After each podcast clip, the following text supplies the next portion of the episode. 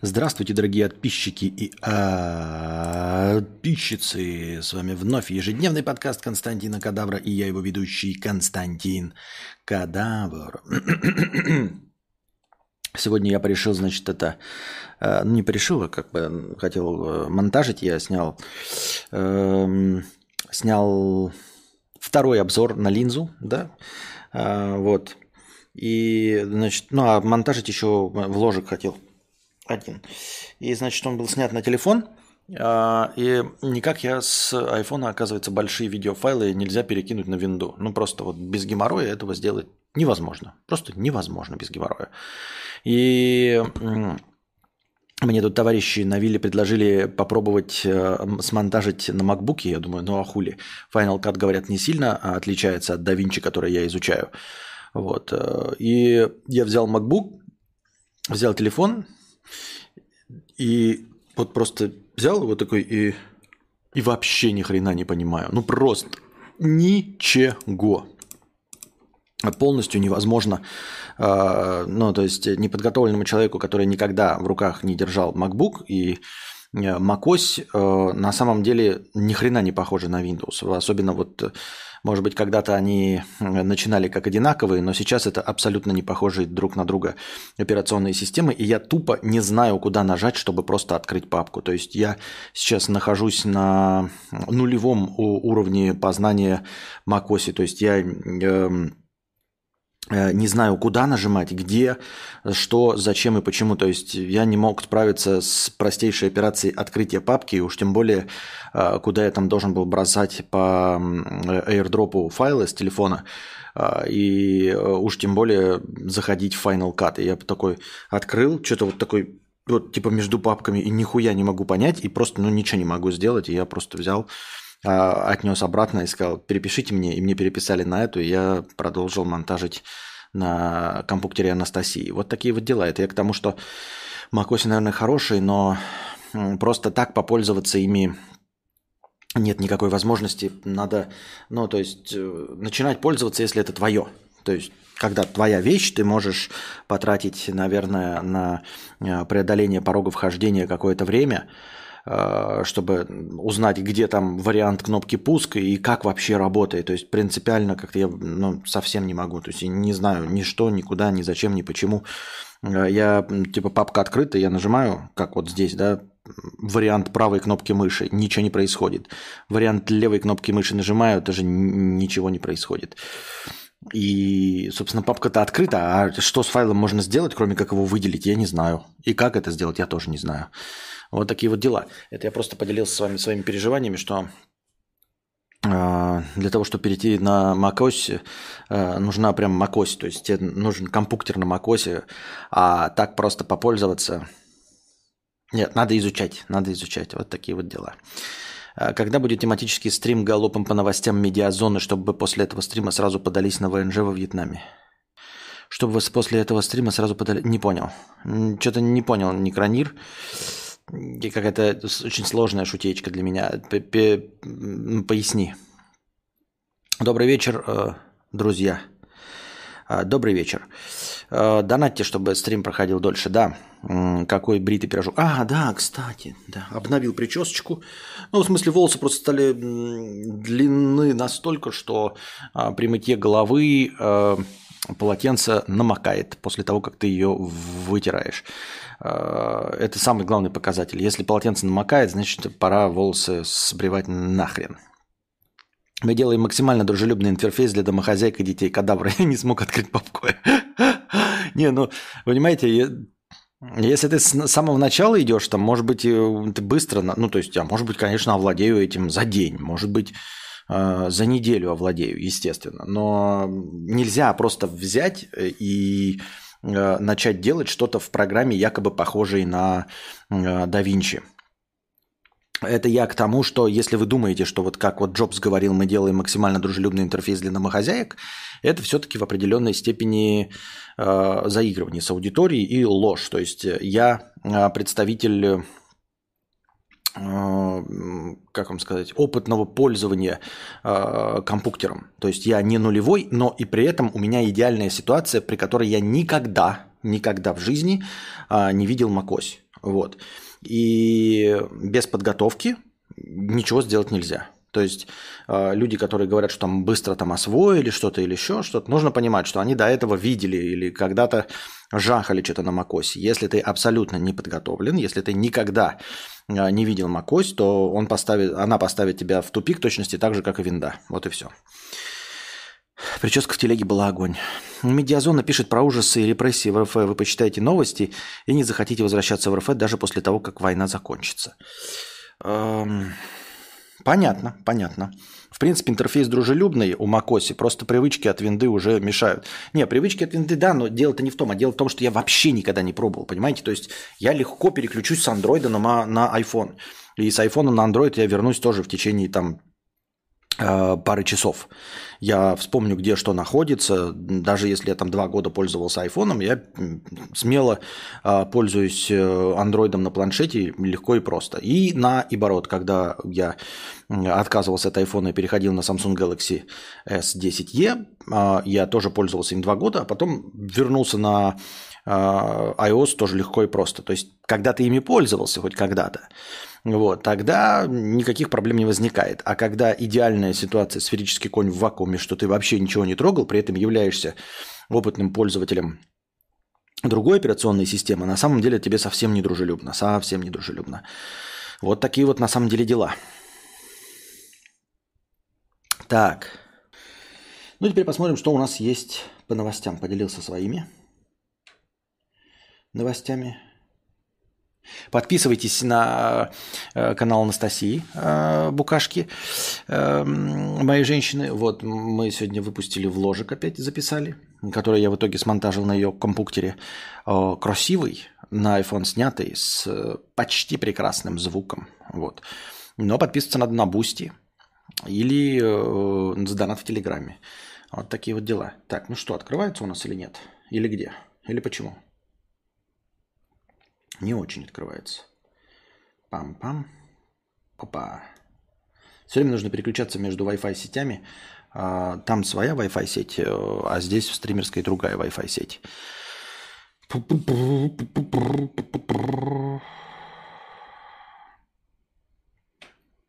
Так, ну что, ну где, ну как? Обновляйся. Уже новостная эта лента. Так, так, так. Пам-пам.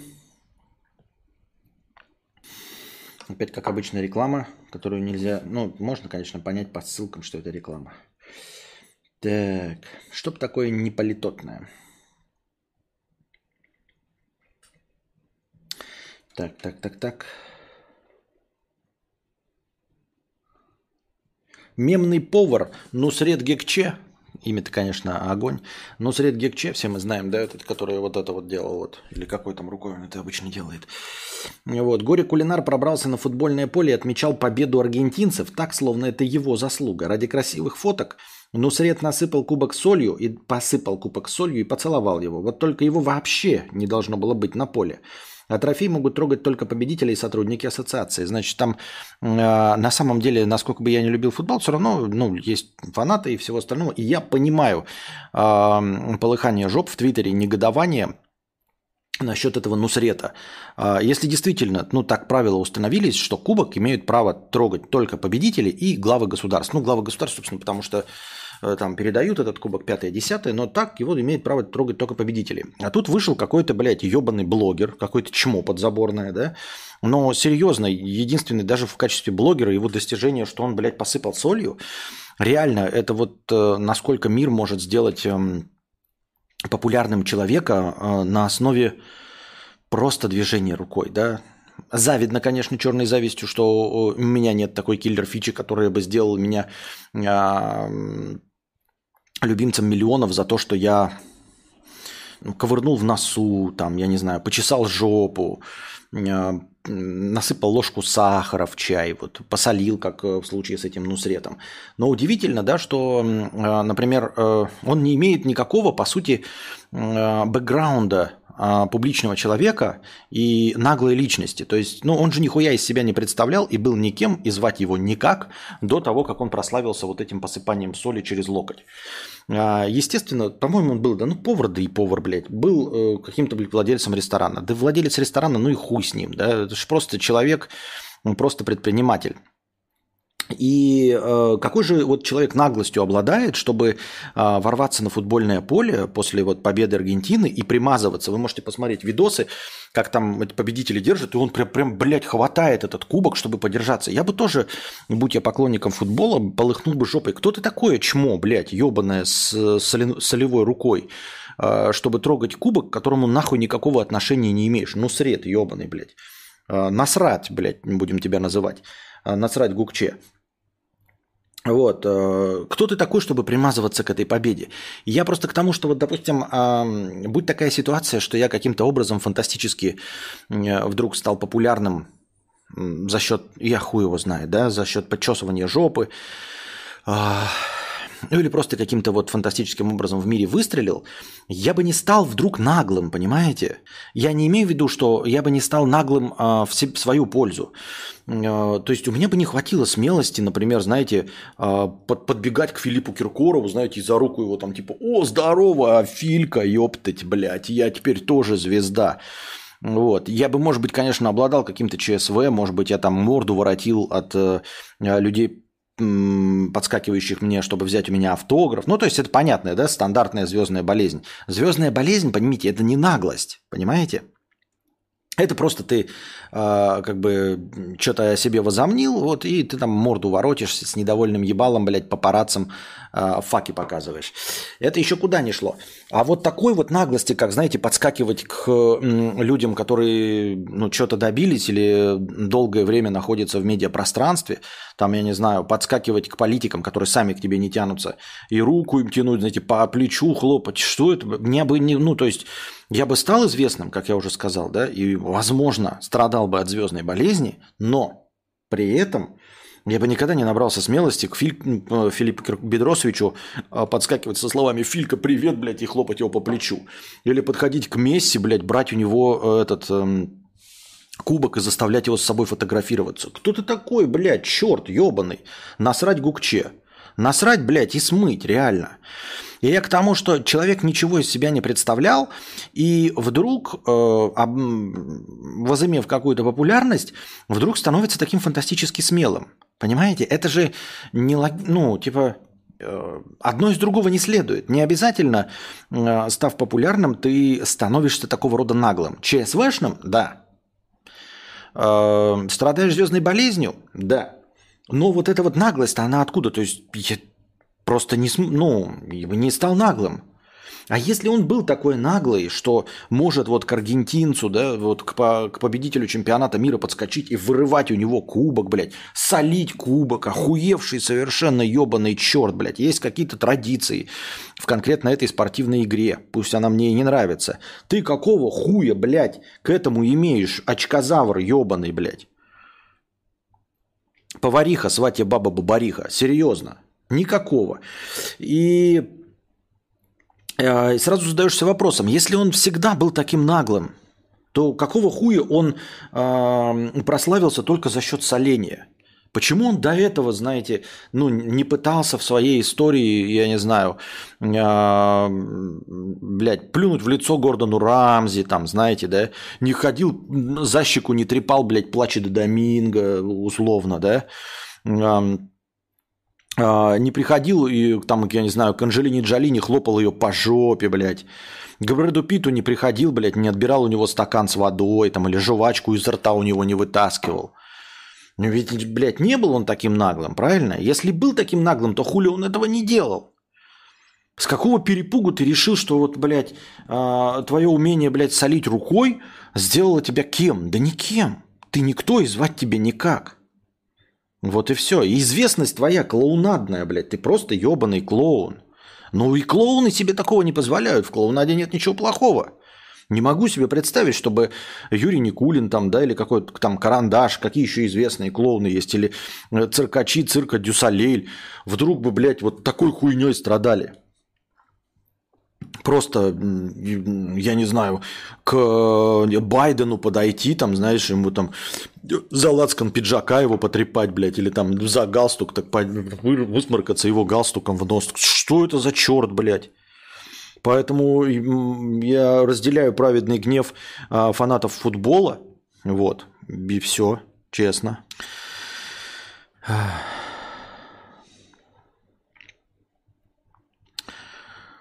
Так.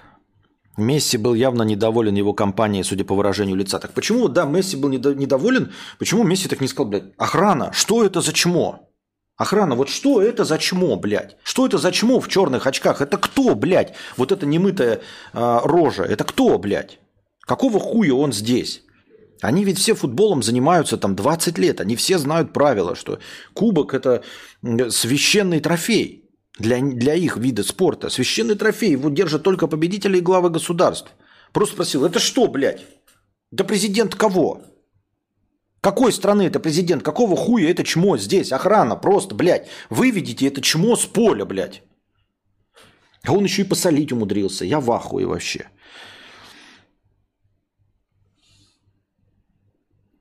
Я считаю так. Твиттер начал показывать количество просмотров на всех твитах.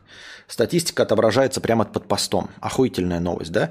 Ну, то есть, понимаем, да, с вами? Еще раз, возвращаемся к разговору о Твиттере. Твиттер, блядь, это же э, серьезнейшая э, махина. Ведь нужно поддерживать сайт, где миллионы сообщений в 280 символов. Это очень сложно. Это очень сложно. Это большая, кропотливая работа для, огромной просто Э, команды дизайнеров, SEOшников, SMM-щиков, программистов и прочих людей. Вот э, нововведение, совершенно страшенная функция. Я не знаю, Наверное, они к ней... Ну, получается, что если только она сейчас введена, да, то получается, что всю историю э, Твиттера с какого там 2010 года, вот получается, за 13 лет они смогли реализовать э, такую сложнейшую функцию как, ну, понимаете, это же не, знаете, не добиться микромимики лица э, в, у игровых персонажей в Unreal Engine 5 так, чтобы э, люди выглядели не как из зловещей долины. Это же халява, правильно там. Или какое-нибудь движение волос в мультяшной анимации, чтобы это все выглядело натуралистично. Нет. Это по-настоящему, блядь, сложная функция, о которой э, стоит говорить. И вот они ее сейчас, понимаете, если бы она вообще была не нужна, ее бы никогда не ввели. А если ее ввели сейчас, то она была нужна. И значит, с ней, получается, пытались справиться в течение 13 лет. Я правильно понимаю? 13 лет не могли решить, э, не могли ввести такую сложную фичу, как показ количества просмотров. Ну, это просто... Ну, я хлопаю в ладоши фантастическому мастерству э, вот этих товарищей, которые смогли реализовать этот, этот сложнейший алгоритм показа э, количества просмотров конкретного твита. Это, ну, это вызывает уважение, я считаю.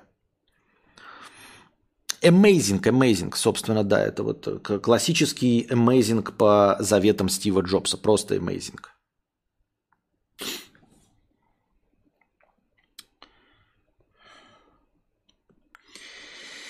Так, блядь.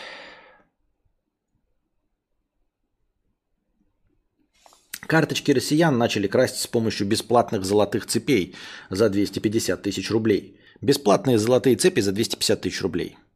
Знаменитые бесплатные цепи за 250 тысяч рублей. В Рунете появились мошеннические сайты с фейковым розыгрышем ювелирных украшений. Жертва якобы выигрывает золотую дорогую цепь, но организаторы не могут доставить сам приз и требуют оплатить пошлину. Так мошенники получают от жертвы данные банковской карты. Ну серьезно, вот прям простейшее. Если вы до сих пор живете в интернете и покупаетесь на такую хуйню, как вы выиграли приз, я не понимаю, почему об этом новости, почему еще кто-то на это покупается. Но это же стародавнее у тебя, бля, выскакивает, блядь, вы сотый покупатель, вы тысячный покупатель, вы э, миллионный дрочер на это видео. Э, введите данные своей карты и э, последние три циферки с оборота, э, и мы вам вышлем э, автомобиль Lamborghini Ducati Colt. Э, и до сих пор люди на это покупаются, серьезно, блядь. И главное, что ну, там как-то изощряются, как-то... Э, вуалирует эту старую мошенническую схему. А тут ты покупаешься на золотую цепь за 250 тысяч рублей. Вот прям серьезно люди такие, охуеть, золотая цепь. Может, ты выиграл автомобиль? Да нет. А золотая цепь. А ты где-то участвовал, ты лотерейный билет купил, ты где-то регистрировался. С какого хуя ты выиграл, если ты нигде не участвовал? Ну, никто не проводит розыгрышей среди неучаствующих людей. Типа, как?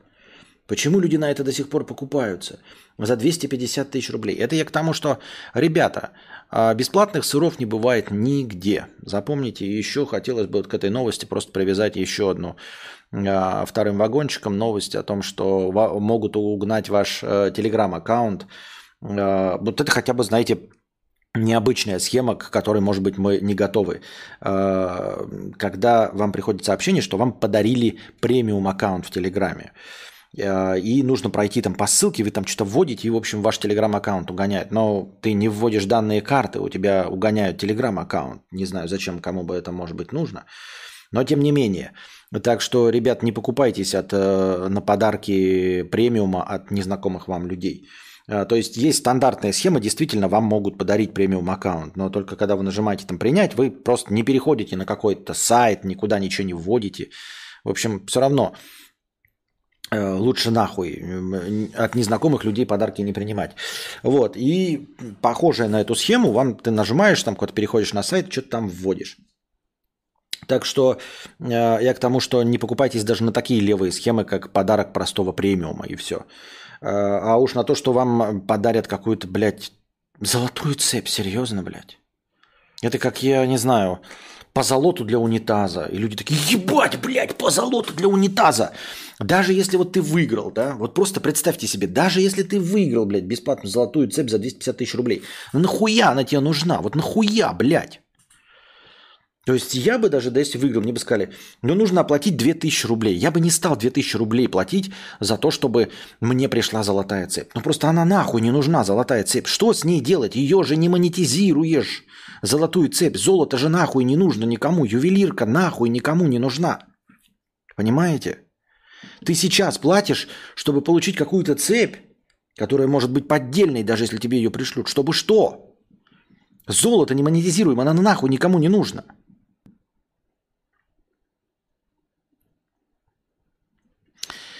Как-то пытался тебе объяснить настройки зеркалки, а получилось так, что я учу тебя жизни. Ты меня забанил. С тобой все урегулировали тогда. Надо договариваться. Чего? Надо договариваться. Это, это ты о чем? Про что? Уверен, этот э, черт Насрат также примазывался бы к французам. Да, он, а он что, примазывался к аргентинцам? Он что, аргентинец, что ли? Или что? Какая разница, блядь? Он же грек, по-моему, вообще. Вот.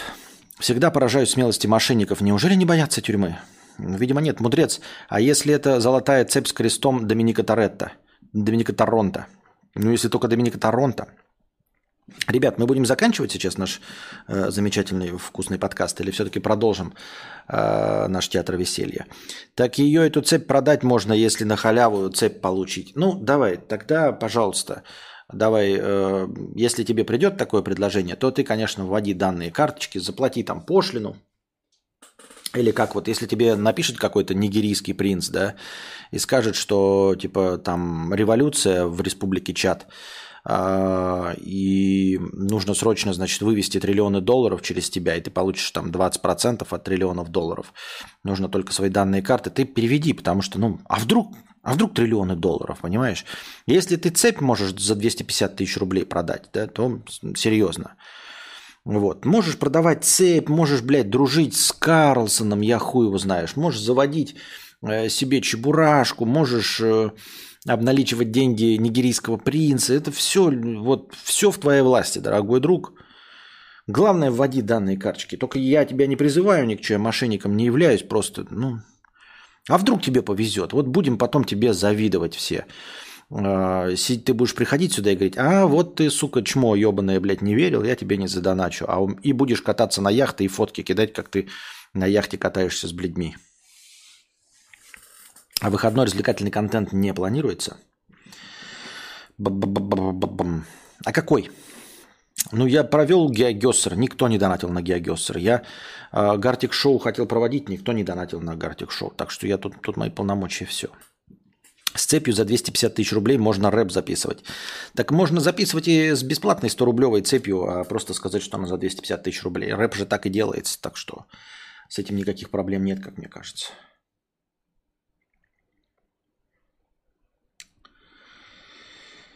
О, полито-то, полито-то, полито-то. Рэпер Огбуда слил в сеть новый трек и предложил фанатам дописать туда свой куплет. Артист в своем паблике в Контаче выложил пост с новой демкой и пообещал отслушать всех, кто допишет туда свою часть. Лучшую версию артист планирует выпустить официально сколько же говна он получит? А? Ну, то есть, как бы, как сказать, как что значит говна? Он изначально рэп выпустил, да? Но ему-то пришлют другие сорта говна, не те, которые он делает, не те, которые ему нравятся.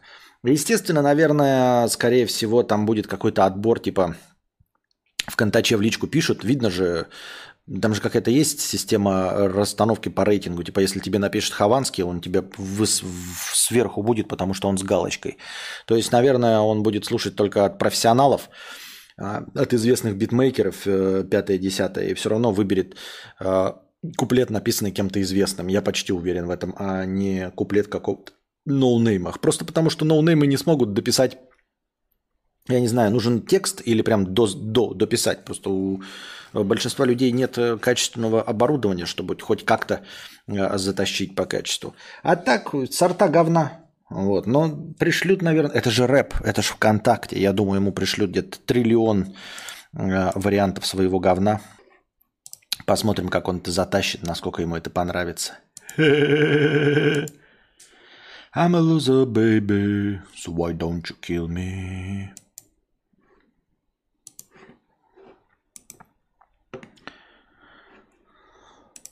За рациональное мышление респект, однако, остальное похуй. Да, но ну, у меня нет рационального мышления. Я такой же вспыльчивый, э, нервный, э, как это... Забыл слова. Опять забыл слова. По-моему, только слова теперь забываю. На самом деле у меня уже память получше, хотя все-таки АДшки действуют на словарный запас. Такой же беспокойный, такой же тревожный, как и раньше, такой же вспыльчивый. Вот. Э, но я стараюсь, я стараюсь, стараюсь идти по пути мирного урегулирования любых, э, даже простых конфликтов в интернете. Хотя иногда не хочется, потому что кажется, что все бессмысленно. Ну, в смысле, бессмысленно э, идти по пути мирного существования, потому что его все равно нет. Нервный хуй. 69% россиян никуда не поедут на новогодних каникулах, 26% отправятся в другой город или село и лишь 1% за рубеж, показал опрос в ЦИОМ. А, не знаю, что это должно значить. Мне кажется, без э, сравнения с предыдущими годами э, эта информация абсолютно ни о чем, потому что мне кажется, вот так на взгляд, она ничем не отличается. По-моему, так всегда было. В любой год 69 никуда, 26 по местности, 1%. Ну, наверное, за границу раньше было побольше, а сейчас это 1% всего. Костя, а ты сам никогда в жизни не попадался на мошеннические схемы? Да, блядь, попадался. Ну, во-первых, вот та знаменитая история про цыган, это раз. А, ну, которая не, не совсем мошенническая, но тем не менее, да. А, да попадался что-то, блядь. Что-то разводили в детстве меня где-то. Рублей на 200. Какие-то ханыги, представлявшиеся ментами. Но это прям вообще в прошлом веке было. Что-то было такое. В любом случае, это моя эмоционально-экспрессивная память. Понятно. Вот. Вертикс, 1900 рублей. Спасибо большое, Вертикс, за 1900 рублей. Продолжаем банкет. Спасибо большое за продолжение банкета. Первый донат за сегодня, включая все межподкастовые.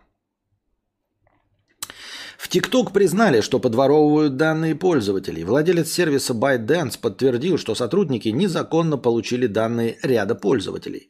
Сколько при этом представляет из себя число «ряд», они не уточнили. Никогда такого не было, и вот опять. Серьезно? Вы думаете, что данные просирают только отечественные там какие-то таксомоторные службы или службы доставки?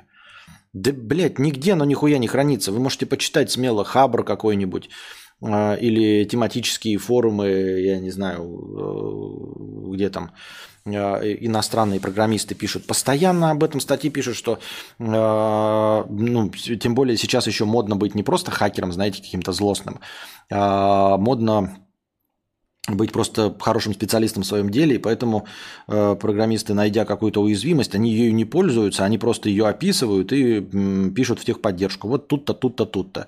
Причем официально есть, по-моему, и у Павла Дурова, и у Цукерберга в Фейсбуках, э, запрещенная в России организация, есть э, специальные гранты, когда ну, за нахождение э, какой-то уязвимости из ее описания тебе значит, выплачивают там 10 тысяч долларов или еще что-то в этом роде. Хуй там плавал. Во-первых, э, вы можете попробовать. А, масса историй о том, как настоящие программисты находят уязвимость, пишут, а им никто не отвечает. Никаких не 10 тысяч долларов, в течение полугода никто не исправляет, через год никто не исправляет. Потом они сливают эту инфу, такие типа, блядь, я год писал, блядь, ничего. Вот, ребят, статья, вот такая есть уязвимость.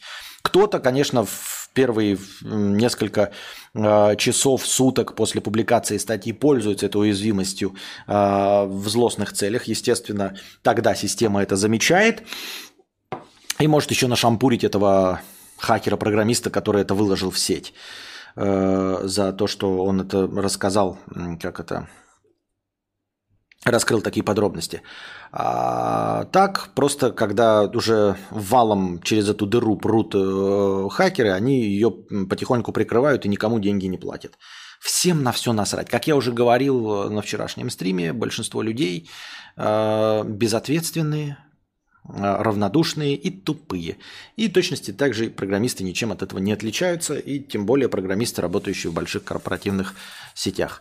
Так что глупо было бы, глупо думать, если вы дум, ну, глупо предполагать, а, что данные вашего Фейсбука куда-то не сливаются, запрещенной организации, или а, в Контача, Телеграма, что это, что там какие-то ключи шифрования, да? Серьезно? Нет, ну просто с чем-то миримся и по большей части живем в законе.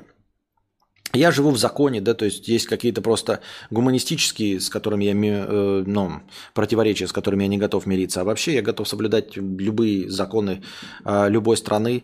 Э, я ничего не нарушаю.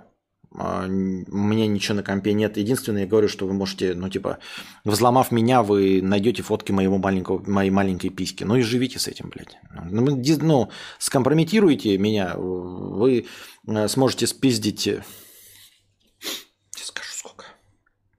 скомпрометируйте, например, мою карту, да, и спиздите с нее, сейчас скажу, сейчас скажу, сейчас скажу,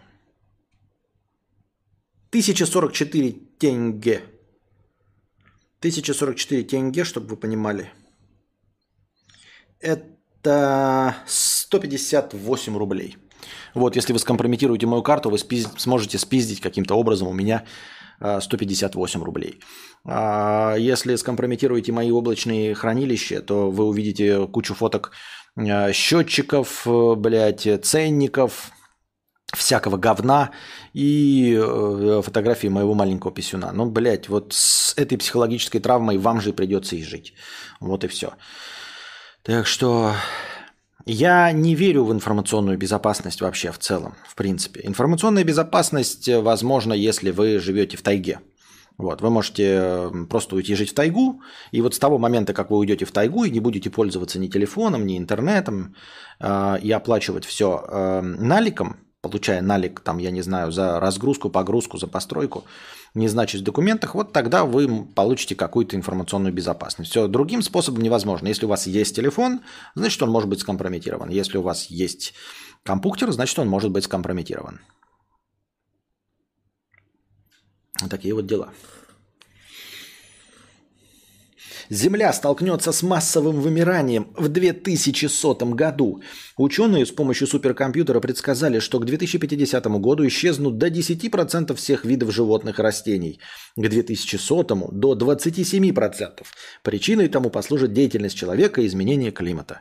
Ну, если мы только не вымрем раньше от этой хуйни, и тогда мир обратно расцветет. Или если мы не начнем просто вымирать сами. И поэтому количество людей снизится, и количество влияния человечества на э, планету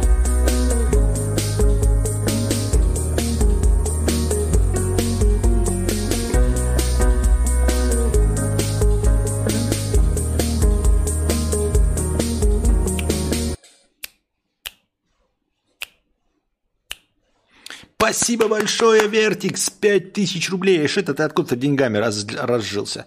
Спасибо огромное, Вертикс, за такой э, яростный подгон, за продолжение нашего сегодняшнего банкета. Спасибо тебе большое, Вертикс. Продолжаем. Ну и вот. Э, во-первых, спасибо большое. Огромное. Вертикс топчик. А, так вот, а, как я уже сказал, а, во-первых, я, меня всегда поражали, знаете, вот эти статьи, которые еще читал со времен спид-инфо в прошлом, в прошлом веке. И сейчас там скандалы и, ну, и прочие такие вот эти э, желтые газетенки, которые пишут там «Человечество вымрет через 8 тысяч лет». Или там э, «Земля взорвется» через 3,5 миллиарда лет. Солнце погаснет через 17 миллиардов лет. Какая нам до всего этого печаль? А, есть, конечно, мнение, что мы с вами, что вот Константин, мой сын, э, дай бог будет все хорошо, доживет до 2100 года, потому что он вот родился в тот момент, когда уже здравоохранение, медицина на таком уровне, если ничего не произойдет, доживет до, 2000, до 2100 года. Вот. Э, но я не знаю, насколько реально повлияет на него вымирание вот этих 10, 27% а, живых существ.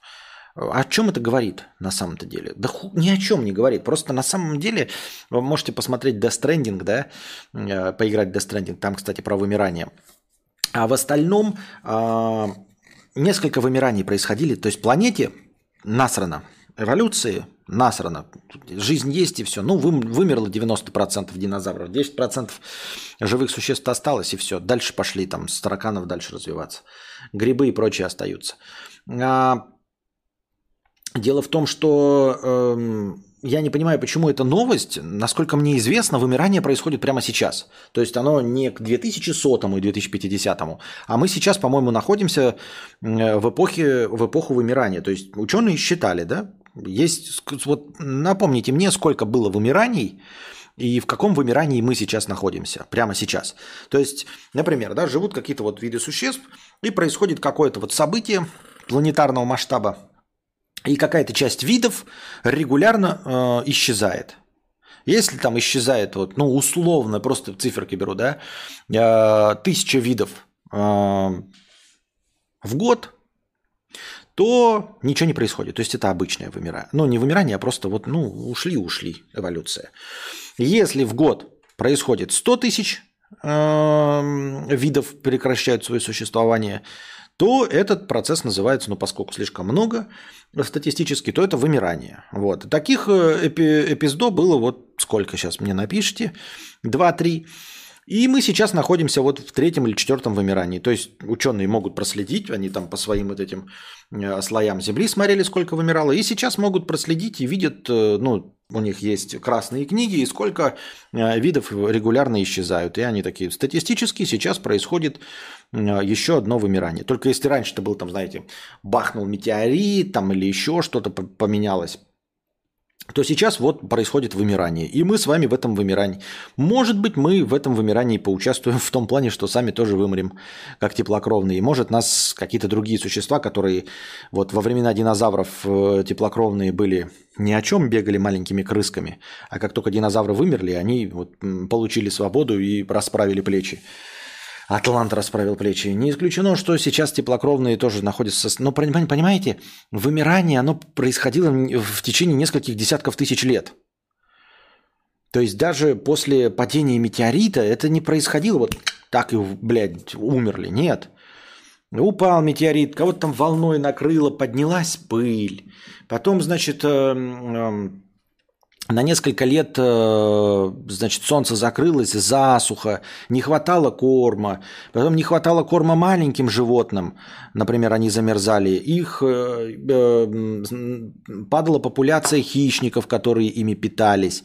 То есть вот все, ну так по очереди идет, и вымирание происходило в течение там нескольких тысяч лет. И мы можем находиться в самый яростный момент вымирания, но мы даже этого не поймем и никак этого не ощутим, я так понимаю. Пермское вымирание одно из наиболее фатальных. Погибло 70% наземной флоры и фауны и 90% подводной, если не ошибаюсь. Вот, пермское вымирание. Павел, сколько оно длилось? Вот сколько этот э, период вымирания длился? Это же не, не 2-3 года даже. 100 человеков смотрят стрим, остальные э, 100-500 забанены, как в старые времена. Да никто не забанен на самом деле, никто не забанен. Я даже могу амнистию провести. А накинете еще пятеру, и я проведу амнистию полную. Только, блядь, надо сначала посмотреть, можно ли эту полную амнистию провести-то вообще. Э, вообще можно провести это? Есть такой инструмент в Ютубе? Пятеру накинете, и я, блядь, сделаю амнистию. Но амнистия не обозначает, что вы сейчас сразу не войдете и опять не будете забанены, правильно? Это нет, не обозначает. Это обозначает, что я сейчас точечно просто всех разбаню. Только что это даст? Не, не в плане прироста, а что это даст людям, а, которые смотрели. Они же, ну, которые ушли, они там типа ушли и ушли, они же больше не вернутся. Я правильно понимаю? Мне так кажется, я так думаю. А, есть кнопка «Удалить всех заблокированных пользователей». Удалить всех заблокированных пользователей. А как вот, я даже не знаю, сколько их. Не так уж и много, 400 человек, нет, не 400, 387, типа, плюс еще 387, и где-то здесь, где-то 500 человек заблокированных. За пятеру устроим амнистию. Уверен, что это ничего не даст. Пермское вымирание длилось 60 тысяч лет. Я бы поцеловал твой лысый череп. Спасибо. А, и это считается очень быстро. Да, 60 тысяч лет. Понимаете, если вы живете в пермском вымирании, то вы даже не в курсе дела. Как бы не происходит так, что вы идете, и динозавры вот так вот падают направо и налево. Нет такого. В Google обнаружили главную угрозу для компании. Это бот с искусственным интеллектом чат GPT от фирмы OpenAI. Я так начал когда читать и сразу такой вниз смотрю, чтобы не было ссылок, потому что звучит как, знаете, в Google обнаружили главную угрозу, потом, значит, что-нибудь читаешь такой, переходите, там в, в этой группе мы показываем э, э, нюдесы этого бота.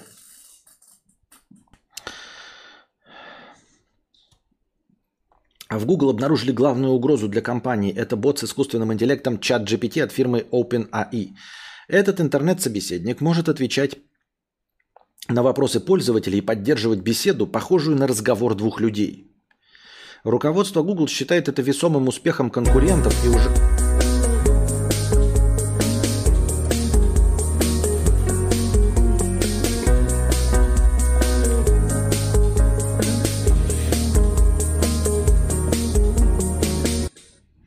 Вертикс, 5000 рублей на амнистию получается. Спасибо огромное, Вертикс. Спасибо большое за амнистию. Спасибо за амнистию, Вертикс, дорогой.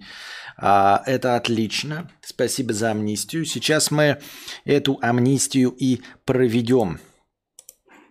Видите, ребята, спасибо большое не столько за настроение, сколько за ну, тем, кто будет сейчас разбанен. Вот. Все, я нажал. Амнистия произошла.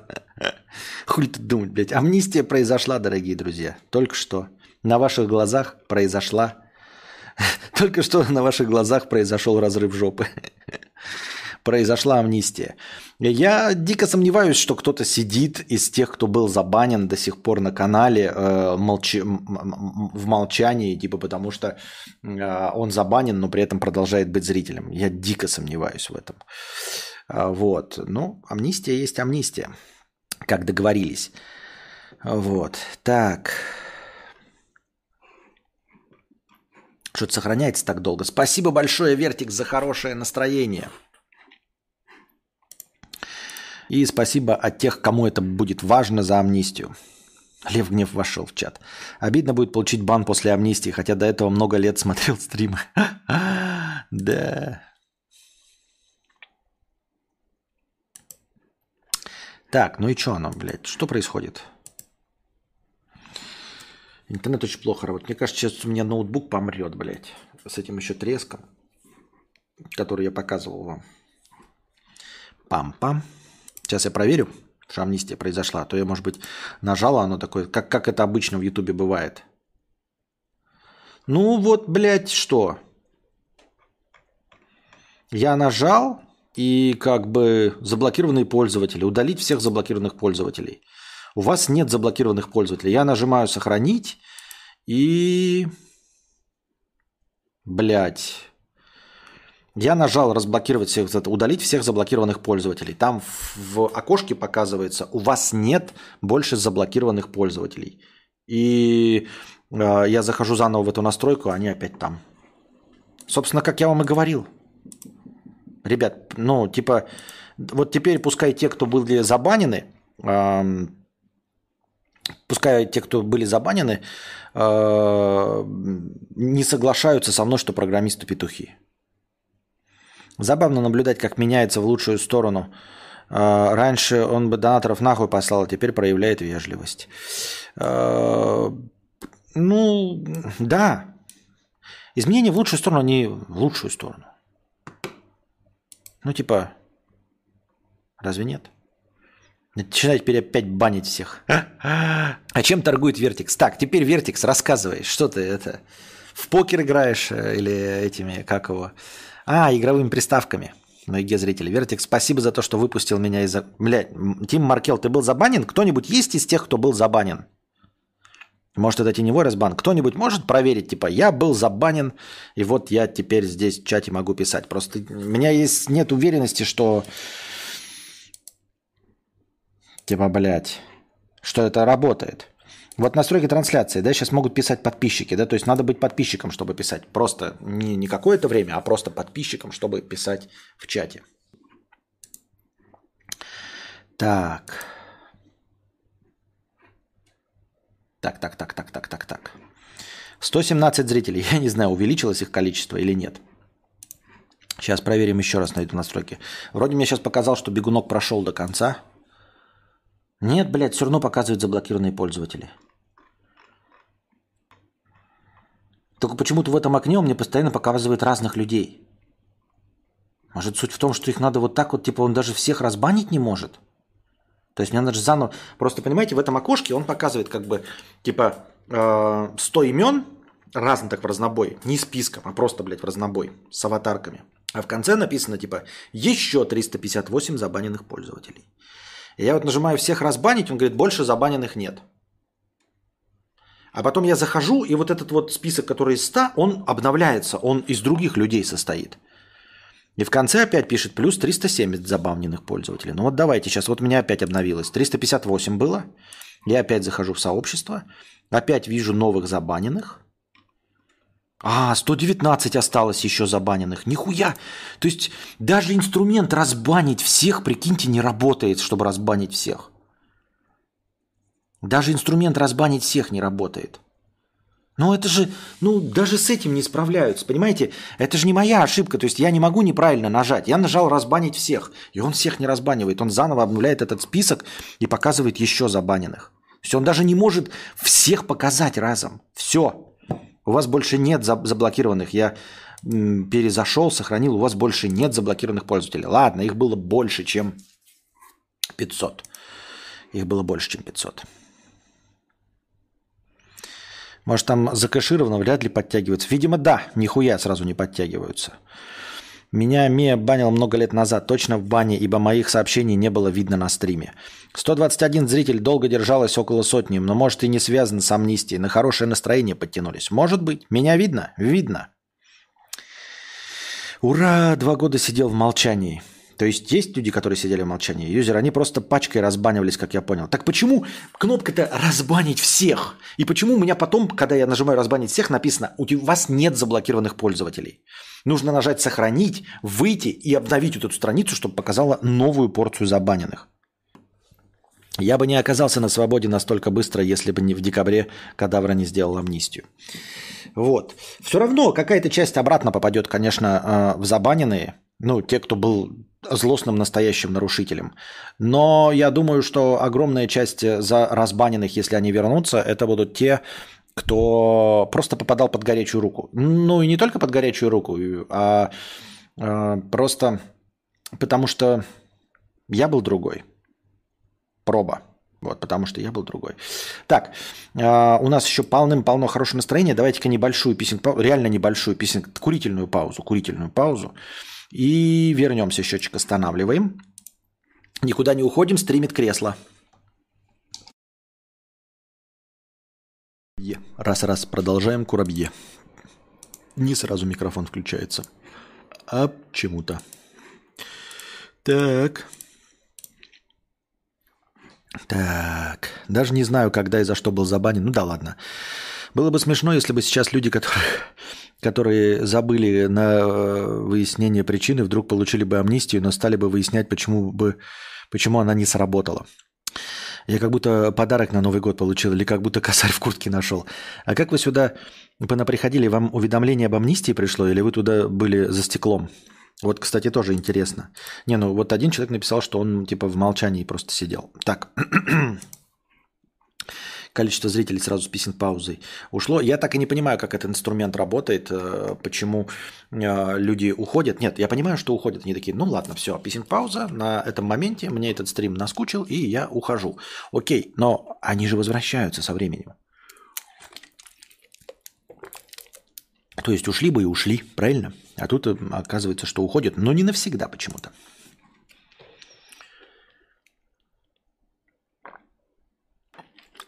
Сегодня, кстати, во Вьетнаме очень холодно. Впервые, впервые на улице холоднее, чем дома а, под кондеем. Такого раньше не было. Сегодня я выходил и ни разу не вспотел на улице. Вот, сейчас посмотрим, какая температура. 19 градусов. 19 градусов, ребята, сейчас. Ну, ну сейчас, понятно, ночь и вечер. Днем было а, 22. Вот, и я выходил и не потел а кондеи стоят на 23-21 градусе. Ну, в будке в стримерской и в э, комнате основной. Вот. Поэтому прям конкретно необычная ситуация, что так э, холодно еще ни разу не было. Ну, по, по местным меркам холодно. Я тут был, никаких уведомлений не было. Просто вкладку переключают, вот поэтому и уходят. Понятно. Так. Идем дальше. Так вот, чат, чат, чат, чат, чат, чат. Интернет-собеседник может отвечать на вопросы пользователей и поддерживать беседу, похожую на разговор двух людей. Руководство Google считает это весомым успехом конкурентов и уже объявило о критической ситуации. Это просто чат-бот, способный отвечать на вопросы пользователей и поддерживать беседу, похожую на разговор двух людей. Гендиректор корпорации уже проводит перестановки внутри коллектива, чтобы ускорить производство и релиз новых продуктов на основе искусственного интеллекта. Источники сообщают, что Google собирается выпустить собственный чат-бот и программу, которая создает изображение по описанию. Я что-то не понял, это как какая-то троллоло новость или что? А, реально, я вот там всего 12 комментариев. Но это какая-то совершенно тупая новость. А, объясните мне, она реально где-то существует, кроме как в паблике, в котором я ее прочитал? Или это существующий информационный повод о том, что Google э, пугается появлению хорошего, просто хорошего чат-бота? Можете пояснить мне? Я что-то, ну, типа, кто тут программисты или что? В чем они видят страх? Что есть просто хороший чат-бот, что кто-то немножечко вперед ушел в производстве реалистичного чат-бота, э,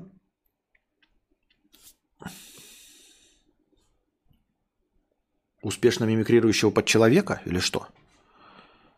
Непонятно. И как это грозит, и почему это критическая ситуация, как считает э, Google. Руководство Google считает это критической ситуацией. В связи с чем? Есть какой-то рынок чат-ботов. Ну, я понимаю, да, когда у тебя есть основной инструмент, э, там, поисковый, и появляется другой поисковый инструмент, очень хорошо работающий, а вы своим поисковым сайтом рекламировали э, кучу товаров и получали кучу денег. Что это за рынок чат-ботов, э, от которого отстала корпорация Google? Чтобы что? Я понимаю, что чат-боты, конечно, могут Э, рекламировать какую-то хуйню, но рекламировать не обязательно э, реалистичному человеку. Это может, могут делать и просто боты наваливать в любой чат любой рекламы. Я просто не... Почему ситуация критическая? Кто-то может мне пояснить, в чем прикол? Я что-то не уловил. Или это какая-то новость тралала? Не очень понятно мне, если честно. В России создали самый дорогой в мире iPhone – его, представитель, его представил производитель премиум аксессуаров и модифицированных смартфонов Kevire. Судя по всему, икра.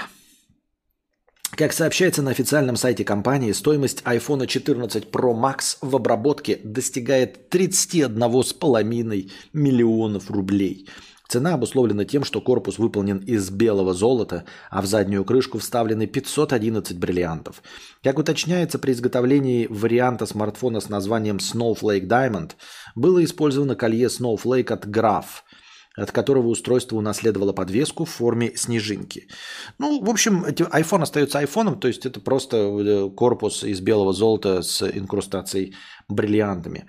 Um, um, это не про то, что я не понимаю, на что, ну, как, как живут богатые. Конечно, мы не понимаем. Да, как я, мы уже говорили, э, вот, философские богатые люди, они живут совершенно в каком-то другом мире, то есть они руководствуются совершенно другими причинами, другой мотивацией. Потому что вот у нас, у нищих, э, ну, у простых обывателей, все подчинено так или иначе деньгам. Так или иначе все у нас подчинено деньгам. А когда у тебя денег безграничное количество, ты руководствуешься совершенно какими-то другими принципами.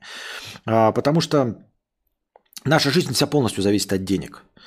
Э, мы э, так или иначе боимся за здоровье, потому что знаем, что ну, если, не дай бог, с кем-то из наших близких случится что-то э, плохое по болезни, то нам может не хватить денег на самое дорогое лечение в Израиле, например, там, да, или какую-то противораковую терапию. Она может и не помочь, но главное, что у нас не бесконечный ресурс на лечение, понимаете, а у них бесконечный, да. Поэтому там мы, они знают, что у них эм, никогда не задумываются над тем, что они будут есть, или над тем, что будут есть их дети, и что будут есть их внуки и правнуки.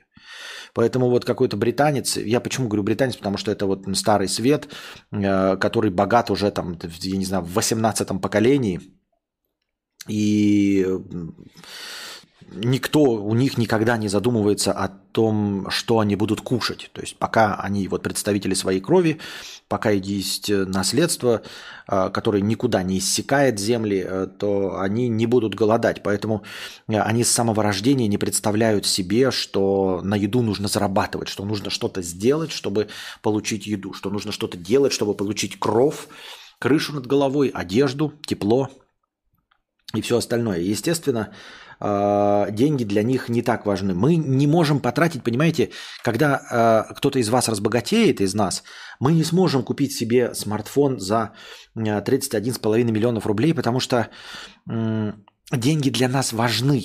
Они важны для нас. Мы родились не богатыми. Понимаете, о чем я?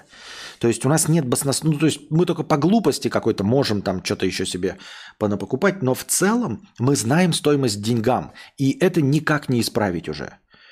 Уже это никак не исправить. Никто из нас не рожден богатым в третьем поколении. Понимаете, даже если вы рождены в богатой семье, то ваш отец, он все равно жил в Советском Союзе. И он знает стоимость деньгам.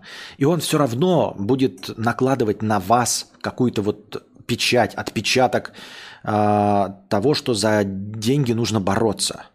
Они будут иметь для вас стоимость, даже если вы родились с серебряной ложкой в жопе. Понимаете, о чем я?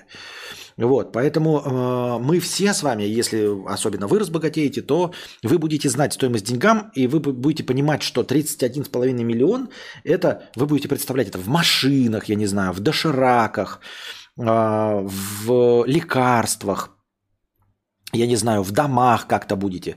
А когда ты в десятом поколении, когда ты по-настоящему богач, ты рождаешься и не знаешь, что такое деньги, что это такое за инструмент, сколько он стоит, понимаете? Вы не можете, даже будучи богатым, купить э, э, себе смартфон за 31,5 миллионов а, рублей, потому что такие, ну как, как это вот столько дошираков потратить? Даже если вы не благотворитель и ни за кого не переживаете, вы все равно понимаете, что это вот эти бумажки – это еда которую вы тоже можете есть. А у них она не ассоциируется ни с едой, ни с теплом, ни с одеждой, ни с чем. Понимаете, это просто какой-то вот инструмент, который вот у них есть. Как земля под ногами. Представьте себе, что вот где-то на какой-то планете есть люди, а, существа, для которых Земля, вот почва, является вот денежной единицей. Понимаете? И вот Земля просто денежная единица, как золото. А для нас почва – это Земля, по которой мы ходим – и когда вы прилетите на ту планету, да, с Землей, и вам там скажут, что вот там, например, за горсть Земли можно купить автомобиль, а за КАМАЗ Земли можно купить дворец, а за 4 КАМАЗа Земли можно купить инкрустированный бриллиантами смартфон. Вы такие, ну, блядь, у вас же нет представления о том, что Земля – это денежная единица, правильно? Вы такие, блядь, я всю жизнь хожу по Земле, вы ни, к, ни, ни с каким трепетом к Земле не относитесь. Вы смело обменяете 18 КАМАЗов э, Земли на э, смартфон с бриллиантами или на новый игровой компьютер, потому что Земля, она просто у вас под ногами. А для жителей той планеты – где э, вся планета это кусок железа или камня, для них будет непонятно, как вы можете на это потратить деньги. Вот. И опять-таки, да, все равно, исходя из этой позиции, получается как-то странновато, что э, деньги-то на вот эти смартфоны все равно тратят не богачи.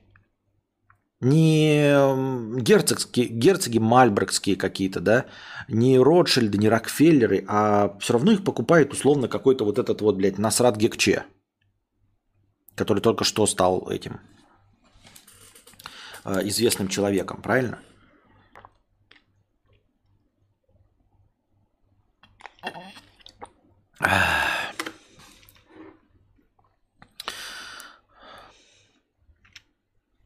Я ухожу на писинг-паузе, чтобы занять себя чем-то другим. Тикток, Ютуб, потом забываю о стриме и возвращаюсь позже. А как ты уходишь? Ты прям закрываешь стрим? Я в бане сидел, по-моему, 4 года. Кстати, продолжал смотреть и слушать всегда. Все стримы, кроме просмотра фильмов. Не люблю кино. Понятно. Чат-бот – это огромный рынок для замены техподдержки. Сейчас почти все крупные компании заменяют людей чат-ботами на первой линии. Если Google не успеет продать технологию, то потеряет очень много денег. Ну вот, понимаете, чаты техподдержки, насколько они нужны? Вот насколько та, тот чат-бот, вот этот чат GP, GDP лучше, чем существующие чат-боты. Но это же всегда какой-то, блядь, а, обман и хуйня.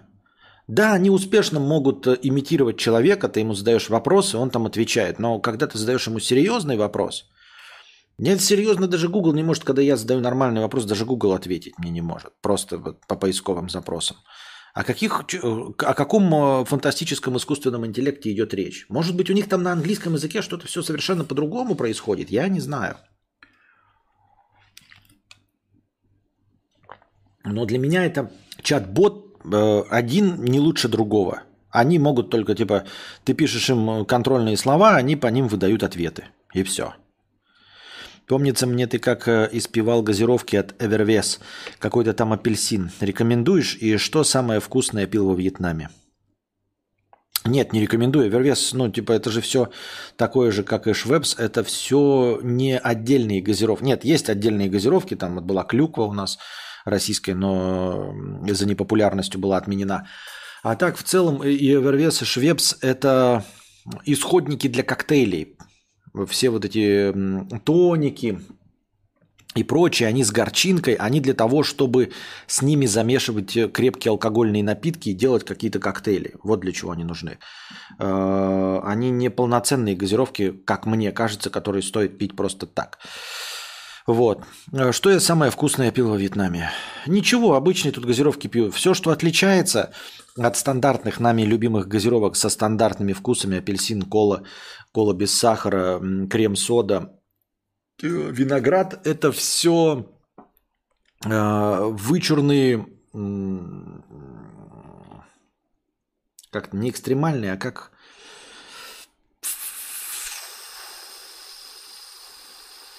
экзотические вкусы. И вот эти экзотические вкусы, они потому экзотические, потому они и не были в России, потому что они непривычны э, российскому потребителю. Они невкусными нам кажутся, понимаете? Вот. Какой-то фрукт вот э, жена Константина ест и любит, а мы попробовали, но вот прям вообще не идет. Но он для нас как э, мыло, э, вываренное в освежителе воздуха. Вот прям химоза химозой. Хотя на самом деле этот химический запах, он просто у нас стал ассоциироваться с э, освежителем воздуха, а на самом-то деле это был вот этот фрукт. Но мы его теперь есть не можем, потому что он для нас прям как вкус мыла. Э, и поэтому газировки на его основе, они не могут мне вдруг стать э, приятными и вам не смогут стать приятными, я более чем уверен. Ну, может быть, как какой-то редчайший там попадет в ваш вкусовой рецептор, но я лично из того, что пробовал, ничего. Вот. Э, особенно там вьетнамского. То есть я просто вот эти лимонады, там какой-то бар, брау-бау, бер брау-бау. Он в России продается дорогущий, ебать, в России по 350 рублей стоит, здесь по 150 рублей стоит. Такие бутылочки пузатенькие, маленькие, австралийские. Вот. Э, они прекрасные, вкусны, но эм, просто качественные лимонады. Там, то есть, э, если стандартный швепс какой-нибудь из э, грейпфрута будет горьковатый, то этот будет вкусный. Вот. Просто вкусный, но не настолько, чтобы стать моим любимым.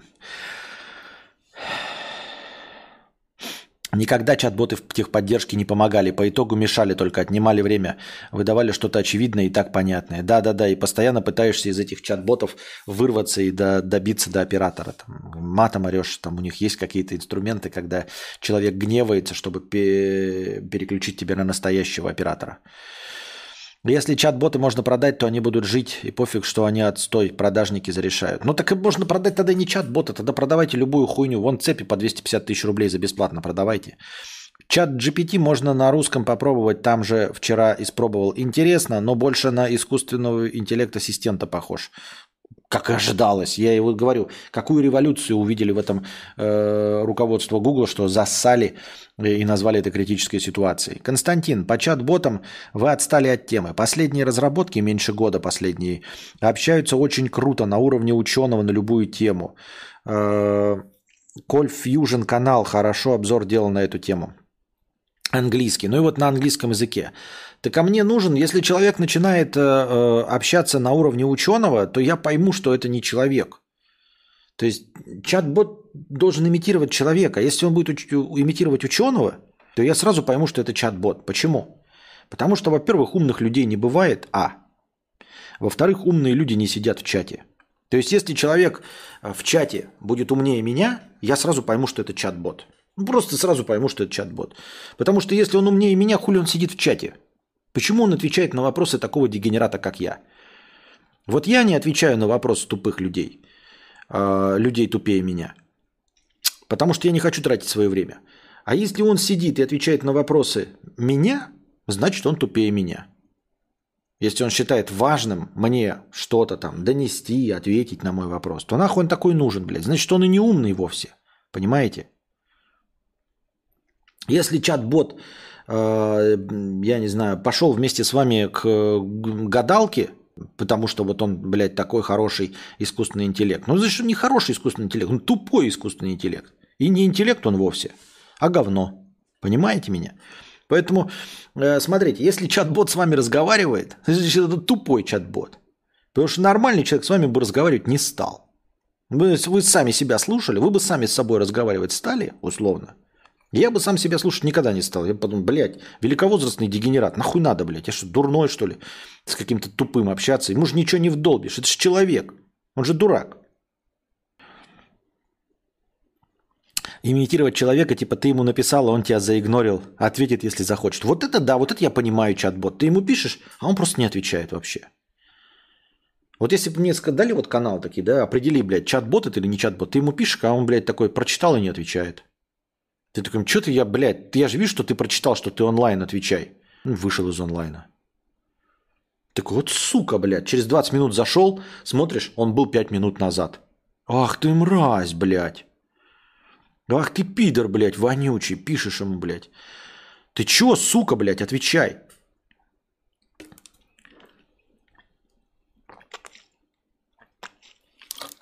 Вот. Поэтому я, такому я поверю. Я такой, блядь, ну это реально. Это, блядь, искусственный интеллект, а не говно какое-то. Причем чат GPT сейчас даже не подключен к инету, то бишь новости он не знает, курс битка тоже. Имитировать программиста. Да. Аватар Путь воды идет в прокате не как Аватар Путь воды в, России, потому что, ну, это, а идет под названием Сверхлюди. Я не очень понимаю. Ну, то есть есть у кого-то надежда, что рынок возобновит свое существование? Ну, то есть так-то компании, как бы они уже ждали, ждали, думали, что что-то наладится, что-то исправится. Но уже даже самые стойкие уходят. И уходят окончательно, распродают, то есть продают авторские права, продают свои там бренды российским компаниям, потому что понимают, что не вернутся. Я имею в виду, к чему эти заигрывания? Ну, вы вот сидите в кинотеатре, да, вот вы владелец кинотеатра, и вы выпускаете пиратскую версию аватара. Ну и называйте его «Аватар. Путь воды». Но чего вы боитесь? Э, авторское право в э, засанкционированной стране не работает. Никакие на вас санкции от Warner Brothers наложить на вас не могут. Ничего же не будет, правильно? Потому что, допустим, Warner Brothers, ну какой-то условный Warner Brothers ушел и никогда не вернется. Если вы выпустите их фильм, они не смогут потом сказать такие типа, ой, мы вам не дадим следующий фильм, э, потому что, потому что следующего фильма не будет. Они не могут никак на вас повлиять. Типа, вот этому кинотеатру мы не продадим права на фильм, потому что тогда-то они выпускали пиратскую продукцию. Они выпускали наш фильм без нашего разрешения и не отчисляли нам денег. Правильно? То есть только такой инструмент есть у студии, там Universal, Warner Brothers, там, или Netflix, Хуетфликс. Вот. А поскольку они никогда не вернутся, на что расчет идет? То есть кинотеатры такие сидят, бля, мы будем выпускать пиратскую версию, а потом такие, о-о-о, мы не выпускали. А это потом-то никогда не наступит же? Или я что-то неправильно понимаю? Мне кажется, это потом никогда не наступит. То есть вы никогда не, не, не, не ответите за то, что выпустили «Аватар». Потому что и следующие фильмы вы тоже будете выпускать пиратскими. Вам никто не может запретить выпускать пиратские фильмы. Ничего не будет. В афише фильм указан как кинолекторий Геннадия Лекторова «Цивилизация Нави. Интересные факты в эпоху путешествий по воде». Какой-то красивый стал, прям я не знаю, помолодел, похудел, признавайся. Не, ничего подобного. Налс побрился, бороду оставил.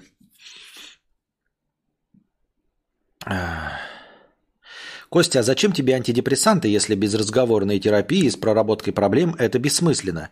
И проблемы от простого приема не решаются, а после отмены может стать еще хуже, или ты удаленно ходишь на сеансы?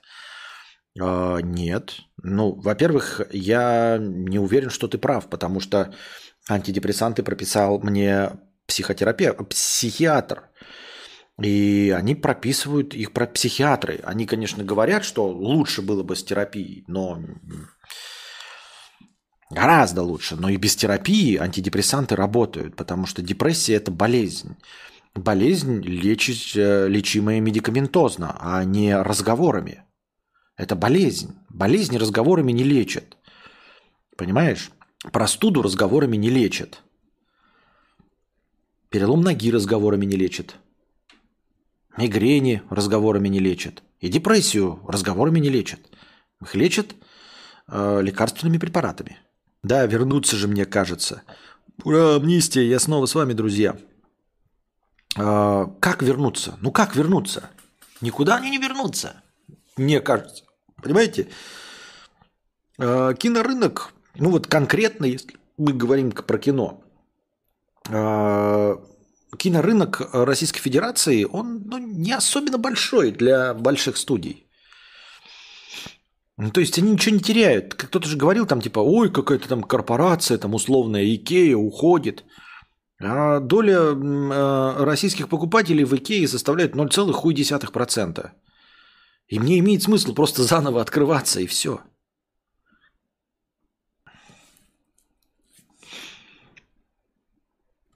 Депрессия бывает клиническая, а бывает нет. Та, что не лечится, не, нет, нет, лечится не лекарствами, не вводи в людей в заблуждение.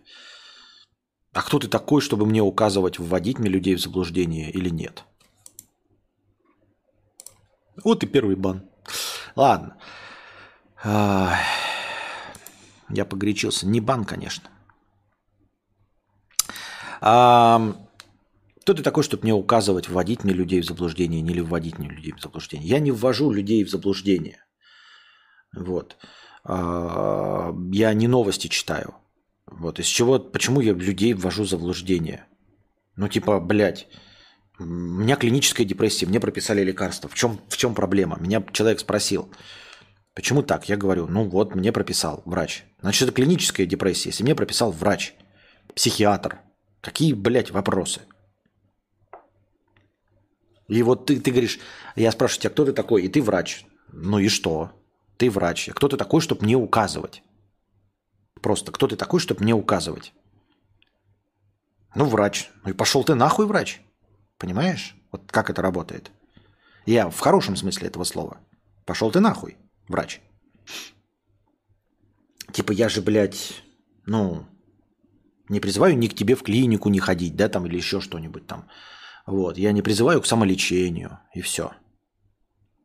Я сказал то, то что думаю, по какому-то совершенно неважному поводу. А ты можешь указывать своей матери, принимать ей лекарства, с терапией или не с терапией. Или там, я не знаю, своим друганам указывать. То, что ты врач. Насрать и размазать, что ты врач. Для голливудских студий доля сборов э, в российском прокате не очень существенна. Она по оценке Warner Bros. Pictures составляет около 5% от всего международного рынка. Не, ну 5% это дохуя, я думал меньше. 5% это дохуя. Но я просто не верю в возвращение. И все. А во-вторых, это же, ну, на кого работает вот эта дурость? Типа, если э, студия э, станет в залупу, да, и не захочет по обратно возвращать, э, ну, типа, э, продавать вам официально э, какие-то фильмы, то, ну, они же не дураки. Они же поймут и знают, что вы показывали или нет. Правильно? Вот смотрите, э, врач пишет, ты даешь ложную инфу, нех это делать глупый. Вот понимаете, вот к такому врачу вы попадете. Вот к такому врачу-мудаку вы попадете, который э, говорит нех. Вот худшее, что может быть, если вы приходите к врачу, он говорит нех. Пиздец, вот нахуй такой врач. Вот серьезно, вы слушаете а, либо лысого просто а, человека, который, ну, знает, что он может ну, не до конца что-то знать, да, или человека, который, или человека, называющего себя врачом, который говорит, нех, и ты глупый. Ты приходишь к врачу, он говорит, ты глупый, нех, нех, ты глупый, блядь. Пиздец, ты насрать дикче, ёб твою мать. Вот это ты тюбик, блядь. Пиздец. Вот и такие врачи. Вот такого, ну, я могу быть неправ, но вот этот врач, да, и такой, блядь.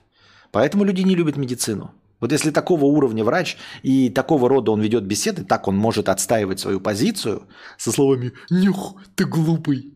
Нюх, ты глупый!» Ой, врач. Не желаю никому, ребят, попасть к такому врачу. Нюх, к такому врачу попадать, глупые. Я не верю в возвращение, потому что почти все, кроме кино, и так заменили российские аналоги. Они не дадут уже вернуться, мне кажется. Вот, я и говорю, я не понимаю, зачем эти заигрывания. Мне написали аватар, да и похуй. Я так думаю, мне так кажется.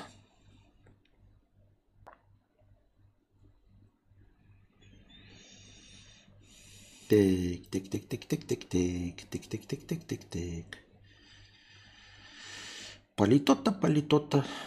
Политота, Никоглай. Ну, как это вот новость, Никоглай говна, да? Вот Никоглай поехал, блядь, в э, детский дом помогать и надел толстовку Big Dick Club. Клуб большого члена с детьми в детском доме. Ну, дурак, что ли, или что? Ну, серьезно, да? Типа, э, ты теряешь где-то там русскоязычную аудиторию, там э, Мизулина против тебя выступает, там что-то какие-то жалобы подает, чтобы тебя на Твиче забанили. Правильно? Вот. И ты пытаешься вернуть себе доброе имя. Ну, вот пытаешься себе доброе имя вернуть, ну и э, проследи, проследи.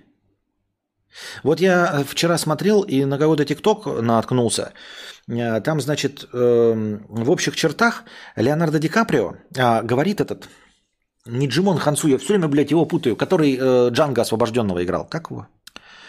Э, ну, сейчас напомните, кто Джанго Освобожденного играл. В общем, там какое-то интервью. И он говорит, что вот мы когда снимались в Джанго Освобожденном, Леонардо Ди Каприо э, не соглашался Тарантино произносить слово на букву «Н». Вот, и они его там уговаривали. Э, он уговаривал, и Сэмюэл Л. Джексон уговаривал э, Леонардо Ди Каприо произносить слово на букву «Н».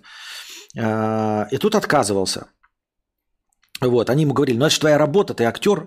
Э, ну там, грубо говоря, насколько я понял, может быть, я там ошибаюсь в переводе, я же английский не очень знаю, но суть в том, что э, во время даже репетиций э, Леонардо Ди Каприо слово на букву «Н» не произносил. То есть в фильме-то он, Джейми Фокс, да, э, он в фильме-то, наверное, произносил, я уж не помню, там, наверное, есть это слово, да, э, и его произносит даже Леонардо Ди Каприо, а может и полностью отказался. Но, в общем, он отказывался его произносить на репетициях. Вот. Хотя знает, что это вот его работа, и он отыгрывает другого персонажа, и тем не менее не под камеру, да, вот не, не, не под конечную запись, не под дубль, он этого не произносил. И я вот что хочу сказать. Вот все эти истории про отмены, помните Эванжелин Лили, которая Асу играет, и которая Кейт эту веснушку играла в Лосте, как она обгадилась, обосралась со своими антиковидными высказываниями. И я тогда говорил еще, почему у публичных людей между ними и их твиттером, и между ними и их инстаграмом нет буфера в, в, в виде какого-то менеджера, а, который не такой бахнутый, как они который может проследить за тем, чтобы вы не пизданули ничего лишнего. Вот ты, например, полыхаешь жопой от чего-то, да, и хочешь такой, блядь, я в Твиттер напишу, а ты звезда мирового масштаба, тебе платят 20 миллионов долларов. Пусть у тебя будет менеджер, ты к нему подходишь и говоришь, допиши за меня в Твиттере, что вот те-то и те-то петухи. А менеджер, у которого жопа не полыхает, как у тебя, он не должен быть гением, просто у него в это время не полыхает жопа от этого. И он скажет, блядь, Эванжелин, давайте, блядь, без этого. Окей, я этого не напечатаю. Или просто сказать, да я напечатал, напечатал, но не напечатать нихуя. Я так думаю, мне так кажется. И вот э, мы такие, ну, ну, должна же звезда сама вести, что у нее для всего менеджера нанимать. Э, почему она сама не догадалась до того, чтобы не писать такой херни? И вот я к тому, что есть эталон, вот Леонардо Ди Каприо ни в чем не засвечен. Понимаете? Никто его не отменяет, никому он там на кровать не срет, нигде он плохих слов не сказал, ничего про БЛМ не пизданул, а, ничего про лесбиянок не сказал, в Твиттере нихуя не пишет, в Инстаграме а, ничего не постит. И вот он даже на репетиции, где кто-то с краю, слева может записать, как он произносит слово «Н», он все равно этого не произносит. Это значит, что можно – это можно быть достаточно умным, даже будучи актером, чтобы просто так глупо не ложать. Значит, можно. Значит, не нужно иметь семь пядей во лбу. Я не знаю, я нигде не читал никакую статью о том, что у Леонардо Ди Каприо какой-то, блядь, там сверхфантастический коэффициент интеллекта. Мы сказали, ну, блядь, вот он гений, ебать. Именно поэтому он нигде не обсирается. Именно поэтому он э, ничего не пишет, э, и никто его ни за что не ловит. Вот. А, не было такого. Значит, Леонардо Ди Каприо просто актер. И если вот он справился, значит и ты, Еванжелин Лили, могла справиться. И значит и все остальные актеришки, которых отменяют, которые пиздят, тоже могли с этим справиться. И вот тут ты Никоглай. Вот помните, э, когда его забрали в вот эту миграционную службу, э, за него выступал какой-то адвокат. Потом э, все время высказывался его менеджер, который еще на лысо побрился. Потом, значит, когда он уехал к себе в, Рум... не в Румынию, в Молдову, а, его встречали на вот этом огромном джипе, то есть менеджер какой-то приехал. И вот он когда едет, он такой, давайте восстановим мое доброе имя. Я там что-то обосрался с какой-то рекламой, а может и не обосрался, не суть важно. Мне нужно восстановить свое доброе имя. Давайте поедем с благотворительной а, целью а, в детские дома. И вот его менеджеры, которые получают за это деньги, да, они такие, ну вот просто, они же не дадут ему вот пойти и выйти с, вот с говном на лице. Они такие, блядь, ну сотри говно. Вот так вот возьмут его и сотрут говно. Что это у тебя? Я думал, шоколад это говно. Вот. Они же сделают так-то. Они не позволят ему выйти не в фирменных кроссовках. Если увидите у меня белые кроссовки, они скажут, вот запачканные, надо выйти в чистых кроссовках, в белых. Но вы смотрите на, на него, вот на, вы едете, блядь, в детский дом. Что? Что за менеджер? Я бы на месте Никоглая, блядь, уволил таких менеджеров. Ты Никоглай, да? Ну, ты блогер, ебать, стример. Ну, пиздец кто там, здравствуйте, да, все понятно. Ты сам себе вот. Но когда ты затупил, вот затупил один раз, и такой, менеджеры меня не сдержали. Они мне вот подсунули эту рекламу ебаную, да? Не поняли, не прощелкали. У него же есть менеджер. Если бы не было, они же, блядь, его официально встречают и говорят, я менеджер Никоглая. Значит, у тебя есть менеджер. Они не проследили и выдали тебе эту рекламу. И ты обосрался. И тебя забанили на Твиче на неделю. И дальше я бы на этом месте такой, ну, блядь, ты хуёвый менеджер, ебать. Нахуй ты тогда нужен? У тебя единственная, блядь, твоя работа это просто вот э, ходить мне жопу подтирать. Причем жопу-то подтирать не, не говно подтирать, а ну, просто вот какие-то обычные вещи. Ну ты что, не можешь посмотреть на мою футболку, блядь, и сказать мне, что на ней написано большой член, ёб твою мать. Нахуй ты тогда нужен-то менеджер стримера и блогера? Ты же не корпорацией государственной какой-то управляешь, не Газпромом, ебать. Там какие-то сложные решения принимаешь, блядь, авианосцы, еще какая-то хуйня. Нет. У тебя работа, блядь, не бей лежачего.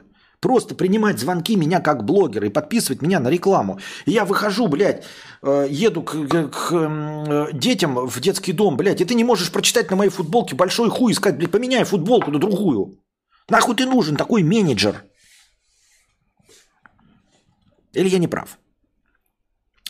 Никоглай какую-то удивительную аудиторию имеет, которая непоколебимо следит за ним, несмотря ни на что. Давненько такого не видел. Так у всех так же. Что? Аудитория все прощает. Есть тысяча преданных фанатов. Там уже, когда ты набираешь эту э,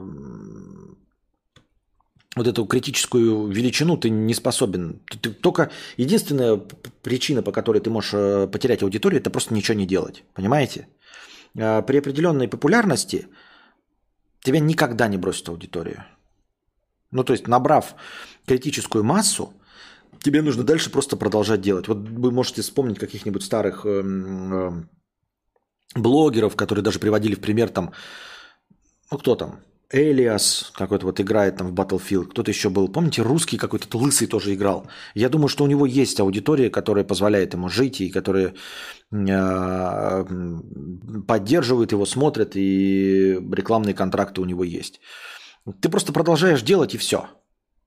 Она уже тебя воспринимает любым, что бы ты ни делал. Можешь скатываться, там, я не знаю, становиться алкоголиком, э, бить жен, а, отказываться от детей, твои преданные фанаты все равно будут с тобой, если ты будешь продолжать делать то, что делал хоть как-нибудь. Ну, просто светиться. То есть единственный вариант при э, набирании вот этой критической массы, чтобы ее растерять, это ничего не делать, это просто уйти в ноль.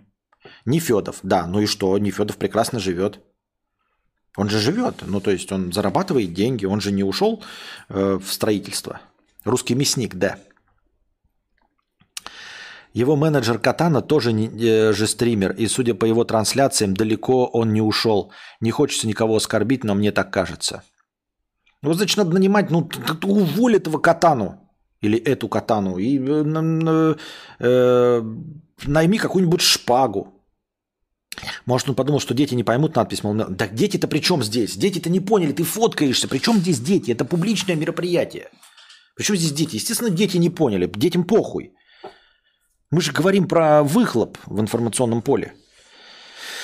Рома Желудь когда-то был на вершине Рутуба, а сейчас 10 тысяч просмотров. Но у него есть содержатели его, у него же есть папики, которые его жахают в жопу за 10 тысяч долларов. О чем ты? Ты посмотри на его... Я ни в коем случае не пропагандирую, но посмотри на его интервью. Он прекрасно, вольготно живет себе где-то там в Дубаях.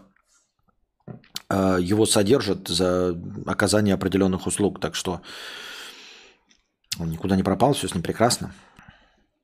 Это да, он просто нарезки со смехуёчками делает себе там и хорошо зарабатывает. Ну а может быть это все разговор о том, что я дурак, а ну, я действительно дурак. Ну типа мы сейчас опять обмусоливаем его, и он у нас на слуху, этот Никоглай. Плохой пиар есть тоже пиар. То есть, может, они за этим и не следят, чтобы постоянно быть в тренде, постоянно упоминаться в средствах массовой информации.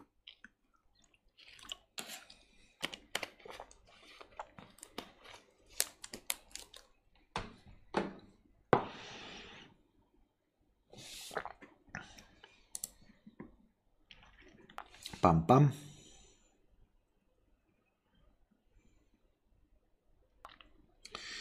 Пам-пам.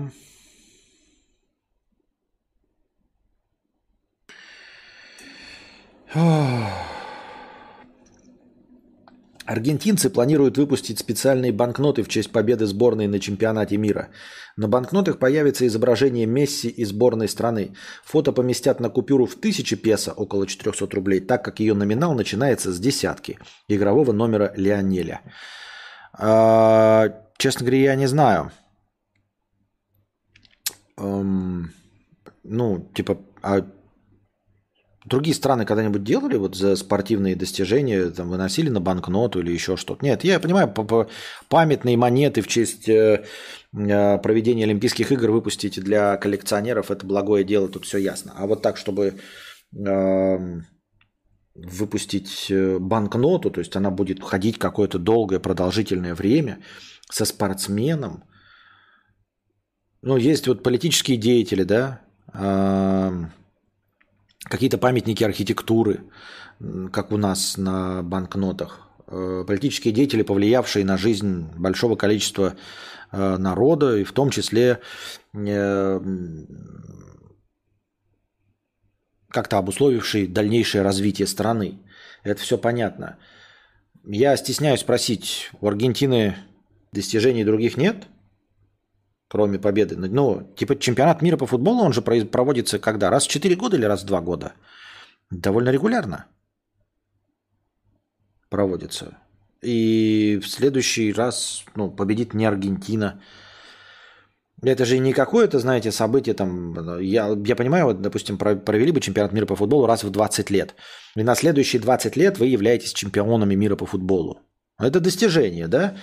Э, меняться не будете, и можно, ну, банкноты так долго не живут, окей. Но серьезно, ну, то есть это по уровню, как если бы у нас выпустили, я представляю себе. А как у нас команда-то есть по доте, по-моему, побеждавшая в интернешнале. Ну вот победила она в интернешнале, и что мы будем... Э, Россия будет выпускать 500-рублевую э, банкноту с командой, победившей по доте? Я ни в коем случае не принижаю достижения дотеров, я наоборот говорю, что это абсолютно равное достижение первенства в чемпионате мира по доте. И мне кажется, если бы выпустили, не в оскорбление члены команды в доте, они же тоже понимают это, да? Но все бы страны сказали, вы что, дураки? Серьезно? Это просто финал был очень эпичный в этот раз. Лучший матч, который я смотрел в своей жизни, наверное. Даже в конце плакал. Ну, это же просто спортивное событие, просто спортивное событие. Костик, ты не понимаешь масштаб. А в чем масштаб-то? Я... Нет, как я не понимаю масштаб? Он же был чемпионат мира по футболу, и сейчас опять чемпионат, и будет еще чемпионат. В 2018 был в России, в 2014 еще где-то, в 2010 еще. Вот сейчас в 2022, потом будет в 2026. В чем, ну, какой масштаб события? Ну, ну, события мирового масштаба, ну, Просто спортивное событие мирового масштаба. Что не так?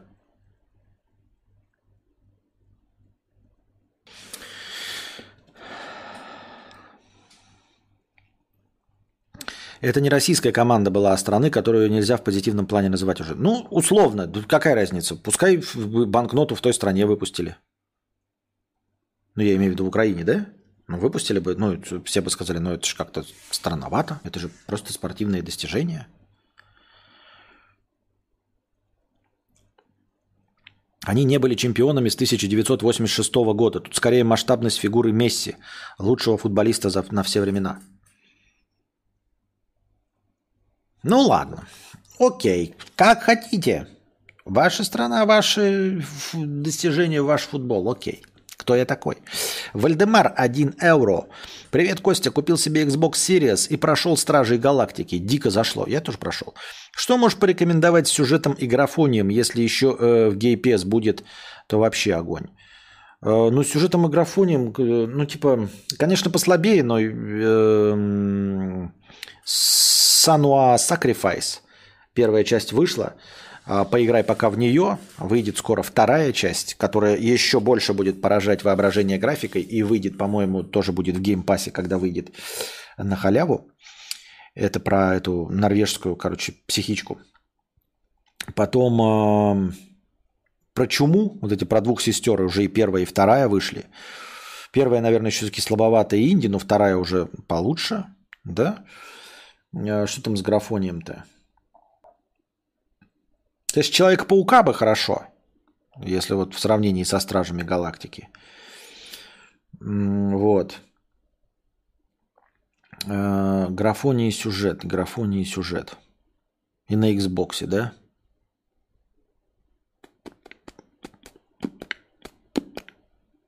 Так сразу и не скажешь.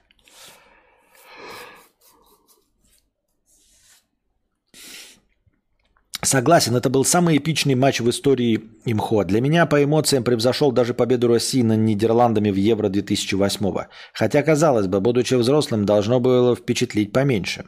Понятно. А, так. Я уже забыл, у меня нет приставок, поэтому я не в курсе дела. А, я вот поиграл, взял у Дмитрия Марио Одиссе. Вот, это знаменитая тоже одна из топовых эм, систем-селлеров на Nintendo Switch. Это трехмерный Марио. То есть самый последний, э, самый свежий трехмерный Марио. В трехмерных мирах большое количество, все дела, все дела, геймплей. Пиздец, она сложная. Пиздец, она сложная. Там нет никаких уровней, которые можно было бы поменять. Я не знаю, может, я не в курсе, но там не было никаких уровней сложности. Я в нее играю, у меня мир, блядь, то ли второй, то ли третий, да, и мне очень сложно. А это просто, это типа максимально развлекательная, максимально универс... универсальная игра для универсальных э, это, пресс-икс тувинов. Йоба геймер. Я же йоба геймер. Вот для нас с Вальдемаром это Стражи Галактики. Блядь, бежишь, бежишь, две вонючие битвы, потом куча кино. И вот для таких же должен был быть Марио Одиссе.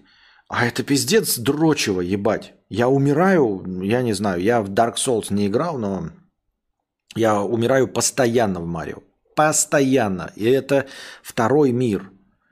И как люди типа кайфуют, вот там бесконечное количество миров, ты играешь, и, типа, ну, позитивная игрушка, там что-то скачут, э, принцессу, какие-то кролики, еболики, блядь, грибы, динозаврики, монетки собираешь, сердечки – Луны.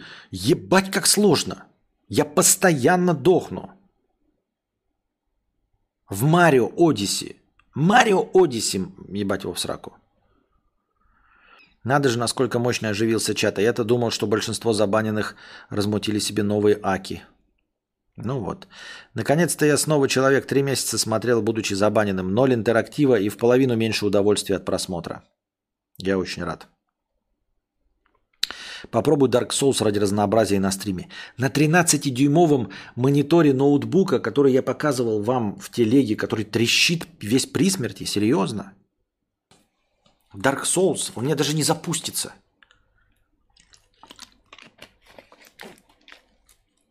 Марио очень сложная игра. Я там тоже постоянно дохну, и поэтому она мне не нравится. Так вот, а даже Зельда, она сложная по поиску, там, да, иногда бывают битвы сложные, ну, то есть, как, пока не придумаешь себе какую-то технику э, борьбы с конкретным врагом, пока не сообразишь, как надо было бы, пока не подсмотришь где-нибудь в Ютубе, э, тоже бывает сложновато. Ну, там два-три раза сдох. А в Марио я просто иду, это обычный уровень, да, и мне просто нужно там собрать эту луну, я ее вижу, вот она, и я просто сдох, сдох, сдох, сдох.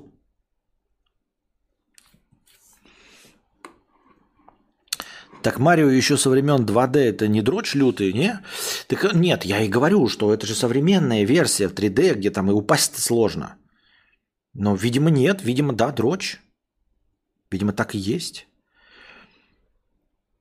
Кажется, я ни разу в Марио Дракона не победил. А, кстати, сколько во Вьетнаме стоит MacBook? Эм, наверное, 1120 на M1 хороший. Вот. Я тоже думал на, начать сбор, просто я вижу, что мы все с вами находимся в очень сложном положении, в очень-очень-очень сложном денежном положении, поэтому я не очень понимаю, если я расчехлю сбор на MacBook, это никуда нас не продвинет, понимаете?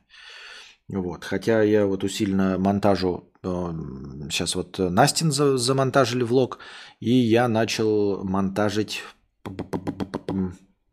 сегодняшний записанный ролик. Вот боль. Ну, боль это даже на полумощном Настином компе. Э, этот-то вообще нихуя не потянет, он уже скоро при смерти и сдохнет нахер. А на Настином компе начал монтажить, а там 4К 60 FPS. Э, не 60, 30 FPS, извините. Даже не в 60 FPS, а 4К 30 FPS. А, мультикамерный. Хотя не буду ничего спорить, ну, короче. Просто обзор на линзу Селена. И, значит, а 30, 4К 30 FPS, это же понятно, что ну, все компы будут с трудом. И я решил создать прокси. Так дело в том, что там на три файла по полчаса э, обзор будет маленький, это не бойтесь, это просто я кучу дублей делаю и мультикамеры. И э, я такой залил и такой думаю, ну, надо прокси создать. А прокси я эти уроки рекомендую в два раза уменьшать. То есть, если 4К было, то уменьшаешь, короче, до Full HD. А я уменьшаю до 720p. И я такой нажать, типа, думаю, сейчас сделает прокси мне быстренько и хорошо. Хуяк нажал, он мне, типа, вообще бегунок не идет. Создание прокси для трех файлов. Бегунок вообще не идет. Я думаю, блядь, что зависло, что ли, нет? И он такое время считает. Показывает мне 17 минут, 20 минут, 21 минута, 28 минут, 32 минуты. Я такой, о, бля, нет. А надо стрим начинать, Анастасия, мне надо стрим начинать. Я такой, о, нет. Отменим создание пока прокси. И забил на это дело. И вот не знаю, комментарий, надо, блядь, прокси создавать. Я хуй его знает. А так, я не знаю. Кстати, можно посмотреть. Вот что? Лазада, да? Открываем Лазаду ебаную. Ну, это просто ориентир. Так-то можно за ним, а, если были деньги, съездить в этот. Как он называется? Хошимин. MacBook. А что так нужно-то? MacBook что? Я вот даже не знаю, чем они Но M1 понятно, да? MacBook Pro M1. Ебала-лала, нихуя себе ты конченый. Так. Mac... О, нихуя себе, блядь. Ебать ту Люсю.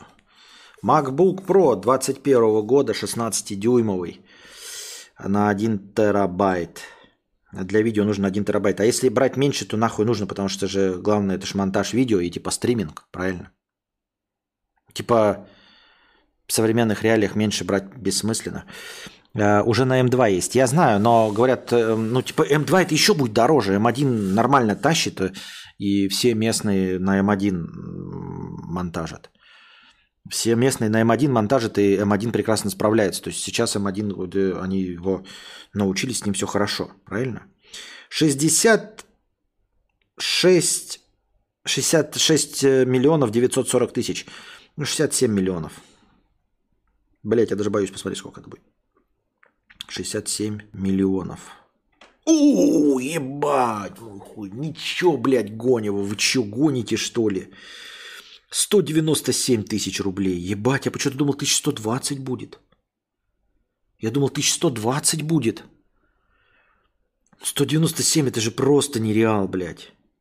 Нет, скажите, это какой-то, я, наверное, этот, как его, какую-то модификацию сильно ебаную посмотрел. Давайте-ка какой-нибудь. Так напишите мне четко, типа, сколько дюймов, год и характеристики, чтобы я это написал. Ну, блядь, 197 тысяч рублей, это я никогда такого не будет. Извините меня, я сдохну раньше. Чем попытаюсь это даже. Уже на N2 есть. У меня на M1 проха вообще не греется. Э, притча вообще огонь. Даже щетиной круто, а с бородой шик и блеск вообще будет. Ну, бороды у меня не будет. Видите, я сейчас не побрился. А побреюсь, наверное, буду как черт выглядеть, вонючий. А Air сильно хуже. У меня просто M1 Air шустый, правда, для работы его не использую. А, вот вы мне скажите, вы мне скажите, чем отличается Air от... Ну-ка. Чем отличается Air от Pro? Интер, блядь! Извините. Главным отличием MacBook Pro от MacBook Air является наличие видеокарты Radeon Pro 560X. Она позволяет комфортно работать с графикой, играть в игры. В базовой комплектации MacBook Pro 13,3 дюйма с панелью по тачбару установлен четырехъядерный... Какой Intel? Нахуй ты мне? Что это такое? Это статья какого года, блядь? Прошлого века, что ли? Чешо, блядь? Ты гонишь, что ли? Алло, Алеша, блядь. Какой Intel, нахуй? А, MacBook Air более инновационная модель. MacBook Pro 13 дюймов, проверенная временем классика. Это от 22 августа 22. У первого ноутбука новый дизайн и немного увеличенный экран. Второй отличается повышенной производительностью и более продолжительным временем автономной работы. Обе модели хороши по-своему. Чем новейший MacBook Air на M2 Air versus Pro от 16 августа. Сравниваем две версии макбуков. То мы сравнивали режиссеров, теперь сравниваем две версии макбуков.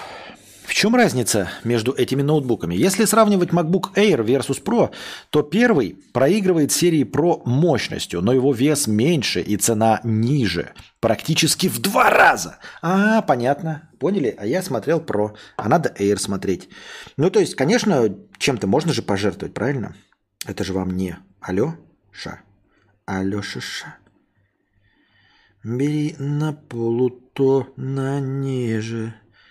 Хорош. Так, ну 8 гигабайт оперативки, ну, блядь, в современном мире это же совсем мало, нет? Это же, блядь, мало. Алёша, бей на полутона ниже. Вот, MacBook Air на M2 ну и что это такое? Нихуя непонятно, блядь. Так, писинг пауза. А, реально писинг пауза. Так. А вы пока найдите мне ответ, потому что я так быстро ответ на этот вопрос серьезный и каверзный найти не могу. Стримит кресло. Не разбегайтесь.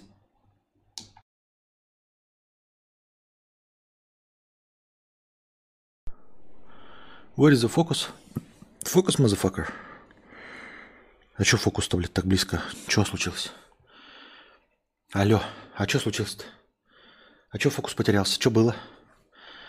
Что произошло, пока меня не было? Почему фокус просрался? М? Что делали-то, блядь, ребята? Что натворили-то, ебать? Что натворили, пока меня не было? Откуда фокус, блядь, проебался? М? Алло, ребята. Нормально же общались, а?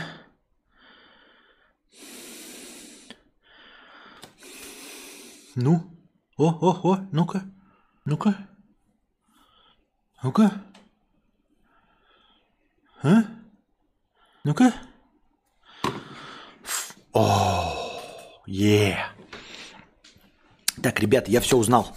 Я поговорил с профессионалами, точнее с профессионалом, поговорил с друже, там ему поймал сейчас. Вот. Он мне все пояснил а, за макбуки а, Pro. Все-таки нет, блядь, не 120 тысяч, не Air никакой нихуя, а Pro. Для монтажа только Pro а от 16 гигабайт оперативки. Почему? Как он сказал, что типа пассивное охлаждение на Air, то есть нет у них никаких вентиляторов, нихуя, а, нет вот этой э, графической карты, и они серьезно отличаются по мощности, прям серьезно отличаются по мощности. То есть, э, когда все эти тесты проводятся и говорят, что они примерно одинаковые, это все э, пиздеж и провокация, потому что А, тесты проводят на абсолютно чистых нульцевых ноутбуках. А как только ты ставишь нормальное приложение, у тебя засоряется система. Все системы засоряются, в том числе и винда, и в том числе и macOS, и все остальное. А, приложения у тебя висят э, в оперативе, если они запущены, а они висят, потому что ты же многозадачная система.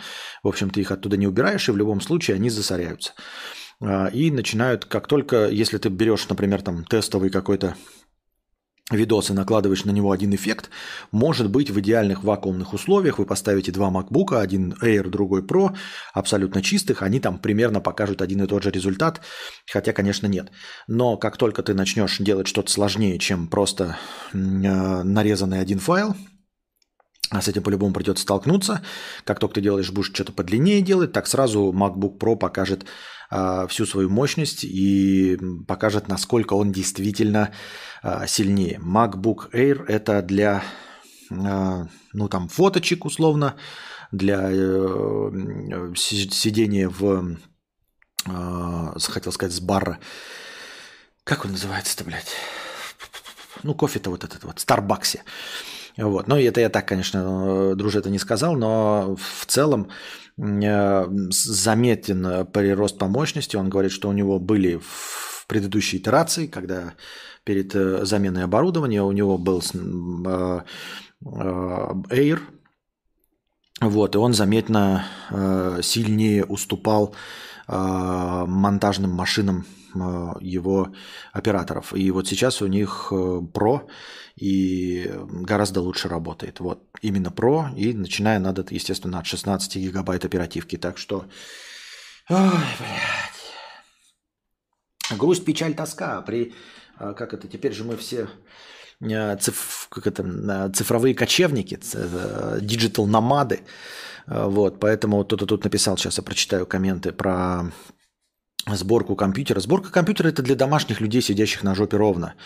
И тогда уже можно думать о какой-то сборке, видеокартах, 4090 и все остальное. А когда это нужно для работы, и когда ты перемещаешься, я спросил про массу, особенно говорят же, что MacBook Air гораздо легче, ну, то есть с ним легче перемещаться, а я как человек, который увлекается фотоискусством, я понимаю, что такое лишние 400 грамм, а уж если говорить о лишнем килограмме, то это пиздец.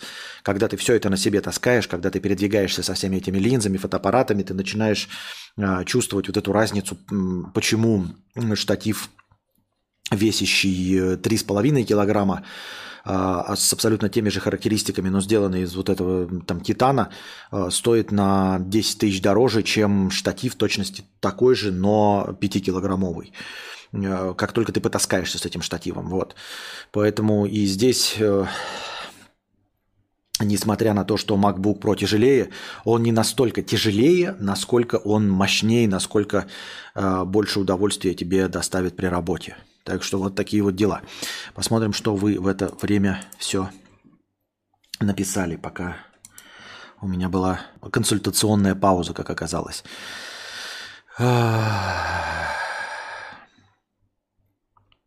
Да, смысл брать Air – это как машинку в базовой комплектации в сравнении с полным фаршем.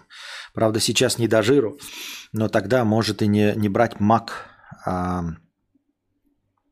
да, смысл брать Pro только из-за разницы экрана в мощности M1 базовый прекрасно справляется с монтаже даже на 8 мегабайтах гигабайтах АЗУ. Final Cut идеально оптимизирован. Вот пишет Томми Ган, и э, э, Дружи сказал абсолютно это вот, вот все это пиздеж и неправда. 8 мега, гигабайт и Air, и ты почувствуешь фантастическую разницу именно от Pro, а нельзя доверять, не доверять друже, потому что он именно этим и занимается, понимаете? Он и занимается монтажом. Томми Ган, я не знаю, зачем занимаешься ты, но Друже сам снимает, в том числе а, отдельные ролики, и сам их монтажит, и а, давнишний пользователь маков, и поэтому нет э, оснований ему не доверять в этом. Вот сходу не расписать всех отличий, конечно, но Air как самостоятельный продукт очень хороший. С монтажом справляется изумительно, оптимизация отличная. Я понимаю, если бы процессоры разные были, а так... Но вот говорит, что нет, небо и земля. Небо и земля. Когда ты начинаешь настоящий, по-настоящему пользоваться, когда у тебя есть куча проектов, когда ну, у тебя на винте хранится, эм, э, как, какие-то исходники, то сразу это начинает все действовать. Сейчас такие обстоятельства, вынуждающие быть максимально мобильным, что жизнь помещалась в чемодан. Да вот, вот, да. Так что MacBook в этом смысле идеально садится. А, получаешь максимально эффективный продукт на килограмм веса. Только условие в том, что я нищий. Вот и все.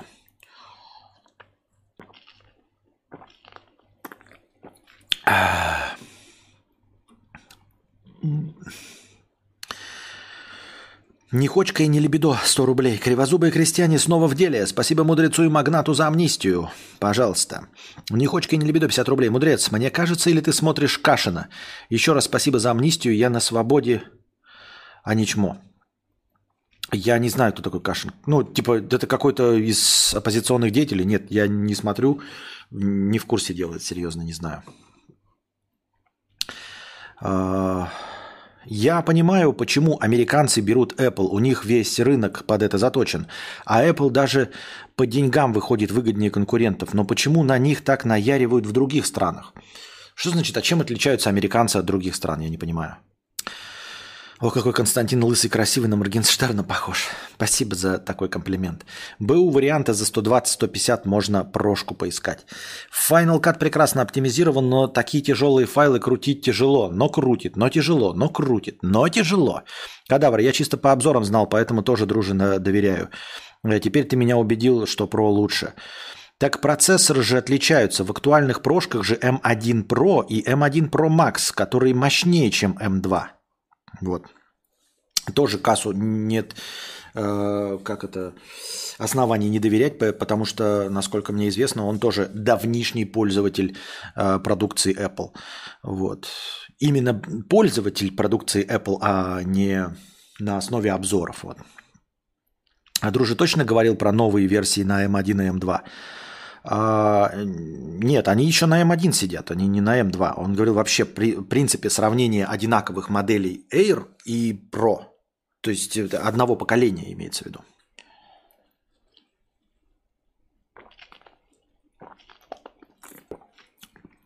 А вообще спасибо, что уточнил у дружи полезная инфа. Да, я случайно поймал, он еще не спит, хотя 3, 3 часа ночи уже у нас. Вот такие дела. Так. Так что нужно ебаное количество денег, дорогие друзья, ебаное количество денег. Ну, бэушное же не купишь. Опять, а какой разговор про бэушное может быть в в этом в в, в, в, в, в, в, в, в, в Ленинград спб.ру но просто у американцев Apple дешевле и кучу сервиса предоставляет. А в других странах ты за этот Apple переплачиваешь и при этом не получаешь такого же сервиса, как в США. Ну что значит сервис? Ты имеешь в виду про э, ремонты? Ремонты в европейских там странах тоже точности так же работают. И ты там не переплачиваешь никакую цену. Если ты конкретно говоришь про Российскую Федерацию, да, то все равно даже там блогеры и те, кто этими пользуется, а, ну то есть если ты зарабатываешь нормальные деньги, то ты скорее всего путешествуешь. Ты, скорее всего, путешествуешь, и поэтому ты можешь купить себе, а, в крайнем случае, вот, например, у Олега есть Дмитрий Бабир, э, живущий в Китае, у которого минимальная цена на это будет. Вот, э, и надо просто получить. И ты либо путешествуешь и сам можешь где-то в Европах купить это по оригинальной цене, или в Соединенных Штатах Пиндостана, а, либо у тебя есть знакомство, подвязки, чтобы не покупать это с наценкой в 100%. Я так понимаю. А MacBook Pro в донгах вообще залет? В смысле залет? Ну, блядь, ну донги, донги, они какие разница? Донги есть донги. Ой, блядь. MacBook Pro М1 16 ГБ. Вот такие вот дела, дорогие друзья.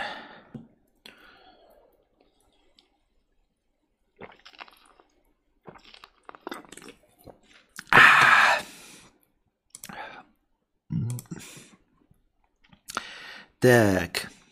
Пам-пам-пам-парам, пам-пам-пам. Сейчас.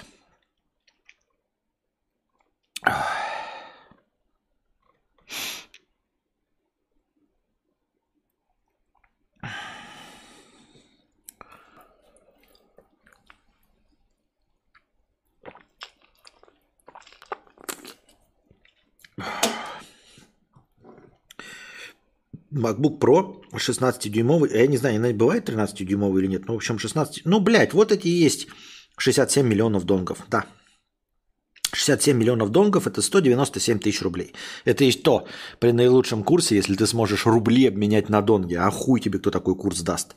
То есть на самом деле это минимум 200 тысяч. 200 тысяч. А сколько стоит эм, в РФ? А, ну-ка давайте посмотрим. Ну-ка давайте посмотрим. Или не посмотрим. Так. MacBook Pro Ой, а что у меня такие большие буквы? MacBook Pro M1 16 ГБ. 16 ГБ он сказал минимум, потому что 8 ГБ, говорит, забьется легко и просто, потому что все висит в трее, условно говоря. А, и даже ты не можешь, типа, запустил Final Cut и все остальные проги закрыть, потому что тебе, ну, ты, например, делаешь фоточку, ты же ее обрабатываешь и сейчас обработал, ее потом вставил в проект. Значит, у тебя открыт еще условный какой-то фотошоп. А, еще что-то там открыто, браузер, чтобы там информацию искать. И вот оно тоже все а, замешано. Так, а можно, пожалуйста, на русском языке? А то мне все время... Я сейчас с вьетнамским все... Мне, мне показывается... Ну, цены все равно в донгах остались. Ну, хотя бы отечественные. Так, трейдин. Во, связной. Маг, блядь, нихуя, связной не открывается, прикиньте, говорит, ты, говорит, петух иностранный. Хуй тебе, а не, а не, собственно, вот.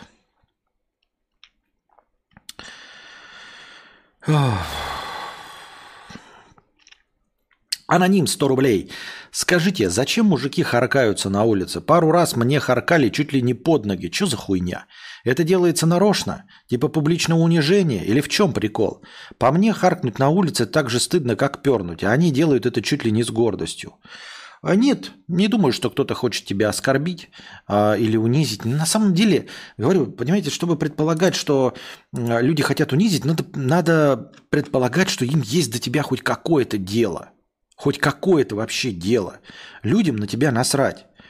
А кто-то там говорил, там Марк Твен или кто, смехуёчек, но на самом-то деле э, оригинальная мысль. Если э, для того, чтобы что-то произошло, для, для объяснения произошедшего есть два варианта, подразумевающих первое злое намерение, а второе это глупость, то скорее всего, точнее в 146% случаев, э, причиной является глупость, а не злое намерение. Понимаешь? Потому что для злого намерения нужно, чтобы э, человек что-то думал, да? нужно, чтобы ему было до тебя дело или до чего-то вообще было дело.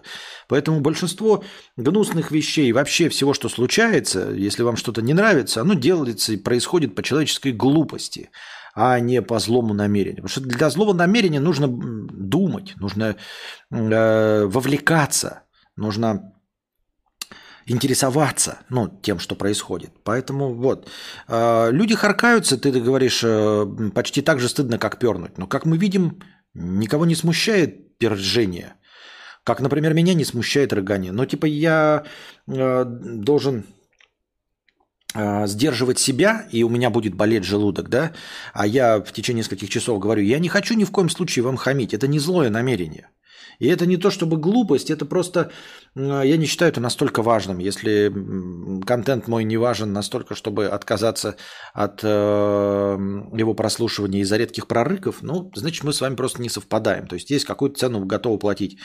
Если вы не донатите, потому что я прорыгиваю, ну, это нормально, да.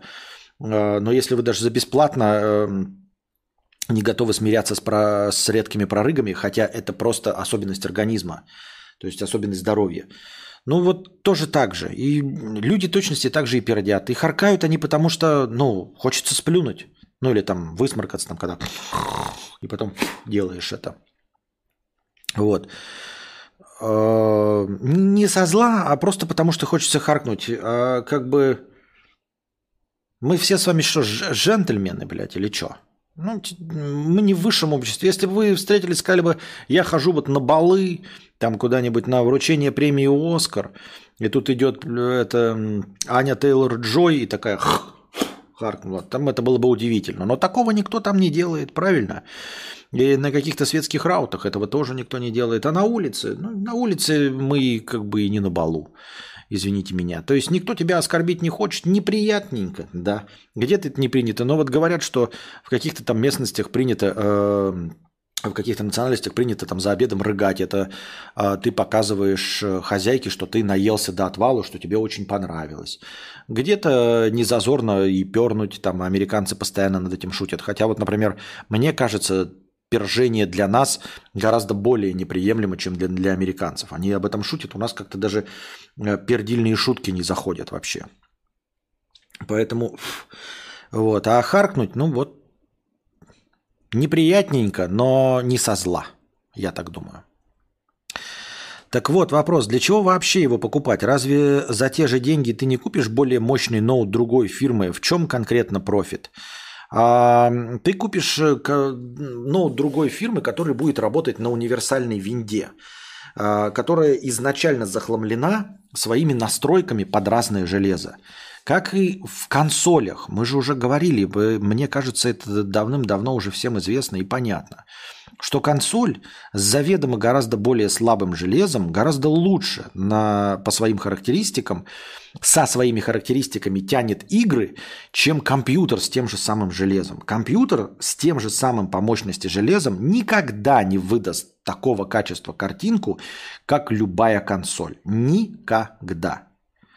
Потому что он захламлен настройками универсальными.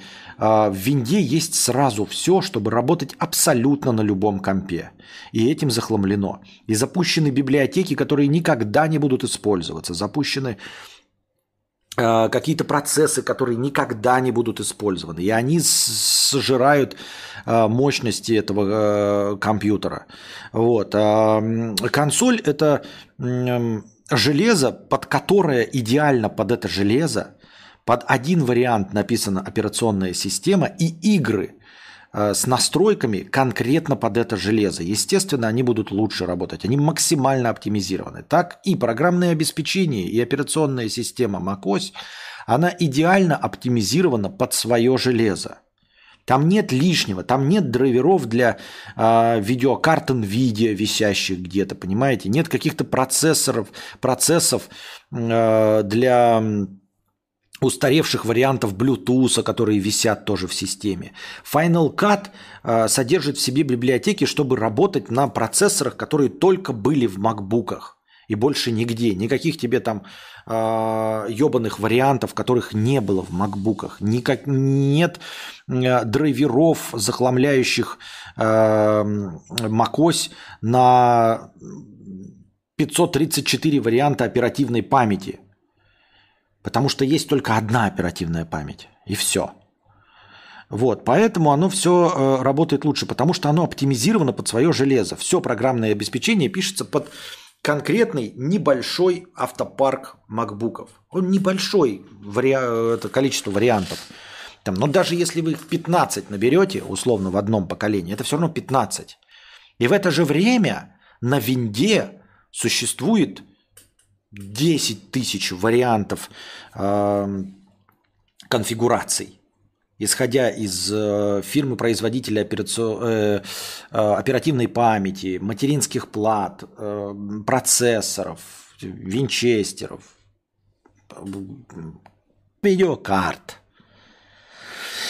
Там э, со сравнением текущих линеек есть важный нюанс. В 2022 году выпустили маленькую прошку 14 дюймов и Air на M2 – а старшую линейку прошек в этом году не обновляли 16 дюймов, и она на M1 Pro с 2021 года модель.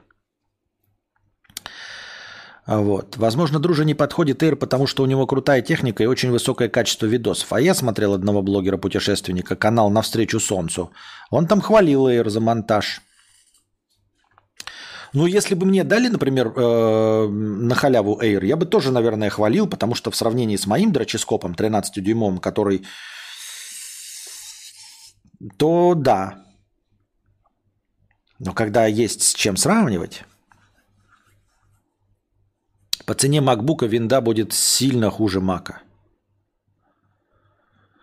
Э, кадавр лучше сделать и жалеть или не сделать и всю или не всю жизнь жалеть о том, что не сделал. Я в эту хуйню про то, что лучше сделать и жалеть, чем э, не сделать и переживать всю жизнь. Я в эту хуйню не верю. Все зависит конкретно от э, твоего взгляда на жизнь. Люди абсолютно разные. Кому-то э, кто-то будет больше переживать из-за того, что сделал. Реально. И вот точности также корить себя за неправильные решения, за неправильный путь на развилке. А кто-то будет э, кайфовать от того, что вообще не принял никакого решения и будет э, рад этому. Ну, например, там условно какой-нибудь Обломов. Не, Дружи Обломов, а Илья Ильич Обломов. Вот, он вполне был счастлив в своем непринятии решений.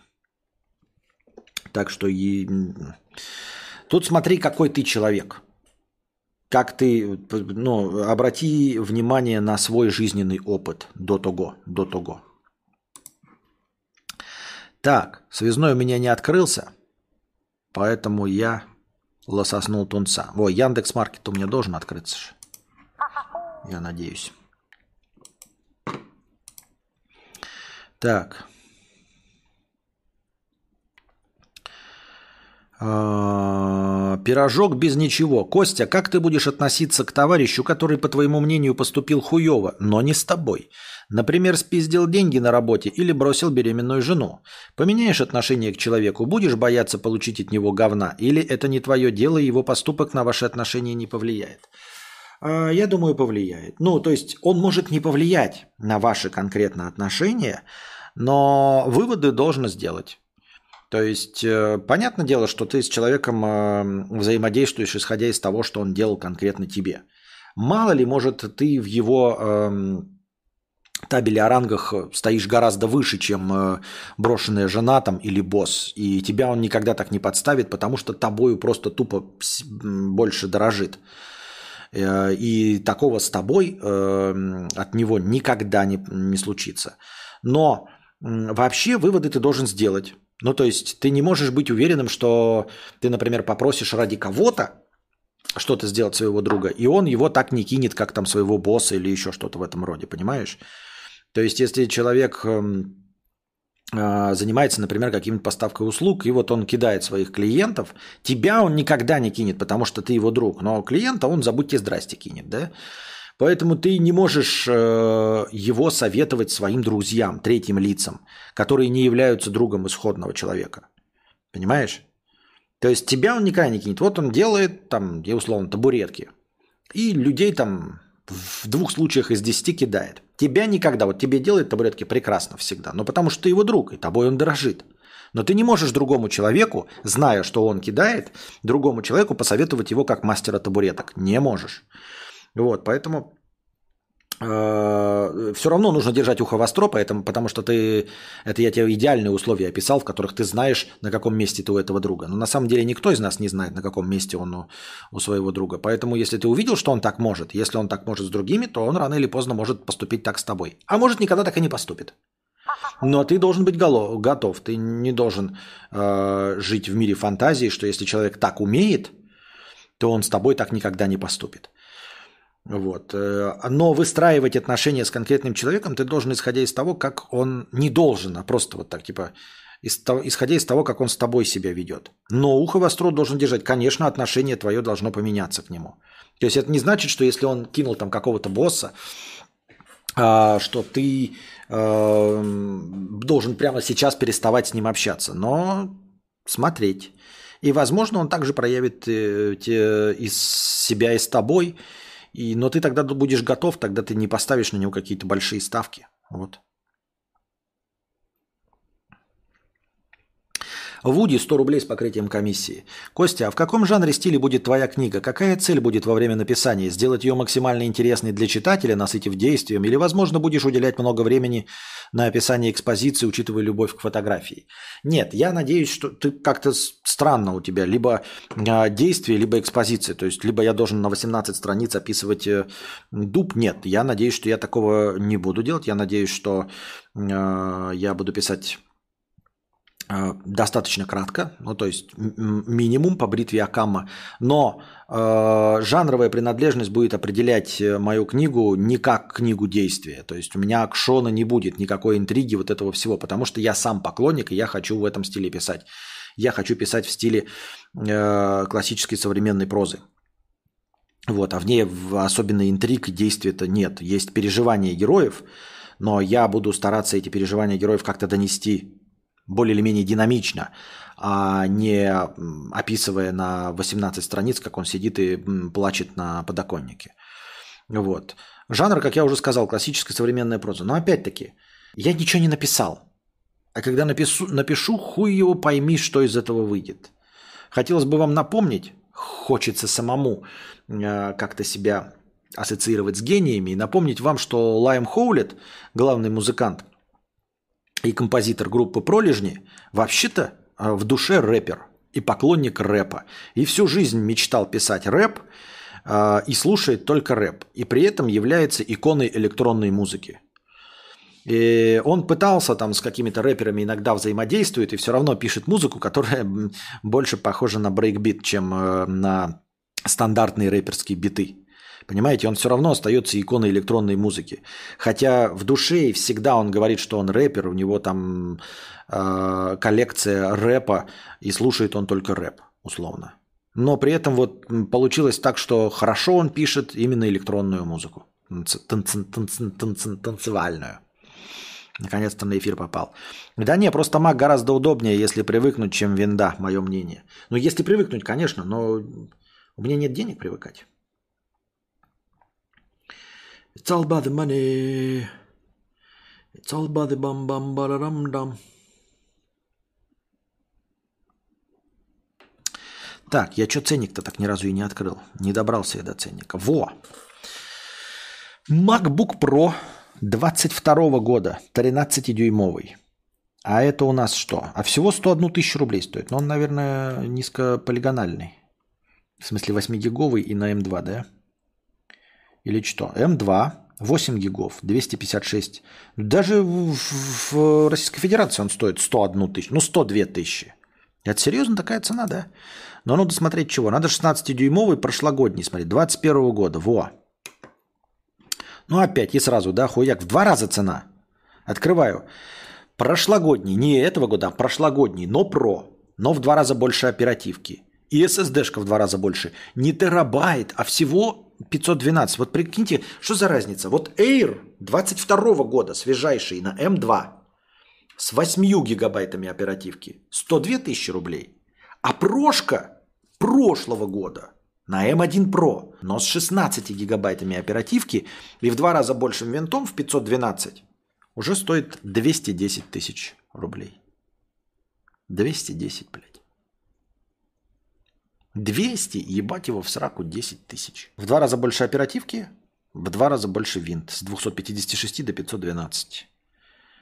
И на процессоре якобы прошлого поколения, но M1 Pro, не M1. Ну вот у вас же и прошки. И, и, и в два раза больше, хоть и прошлогодняя модель. Ну то есть вот, вот тебе и вот. 210 тысяч. Это 256. А если... Ой, 512. А если брать терабайт, тогда что? Тогда хочется плакать. Вот такие дела. Довольно споров о макбуках. Давайте лучше подумаем, где взять много денег. О, а лучше уж о макбуках спорить. Учись писать код. А, грустно слышать это. Что грустно слышать?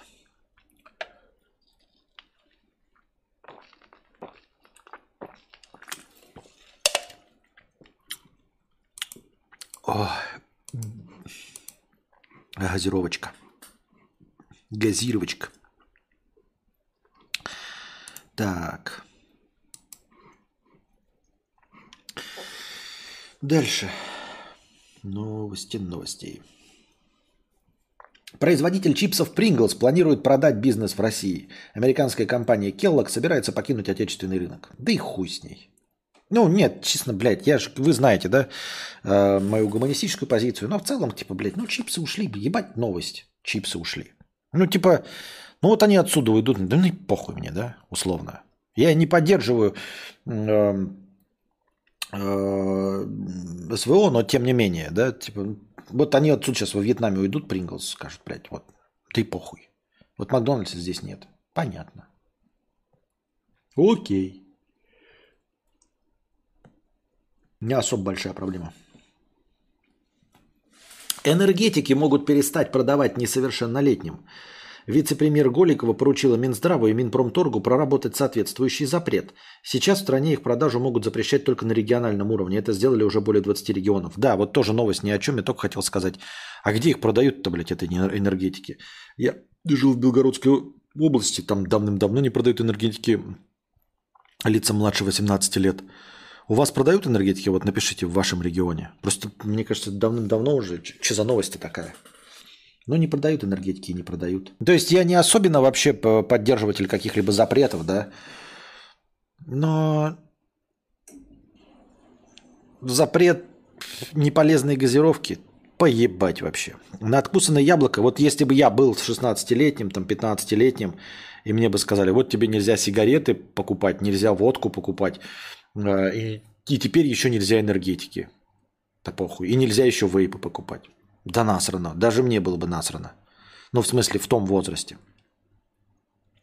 Надкусанное яблоко воистину великий бренд. Наверное, целый час обсуждали это порождение капиталистической помойки. У нас не продают давно, вот тем более.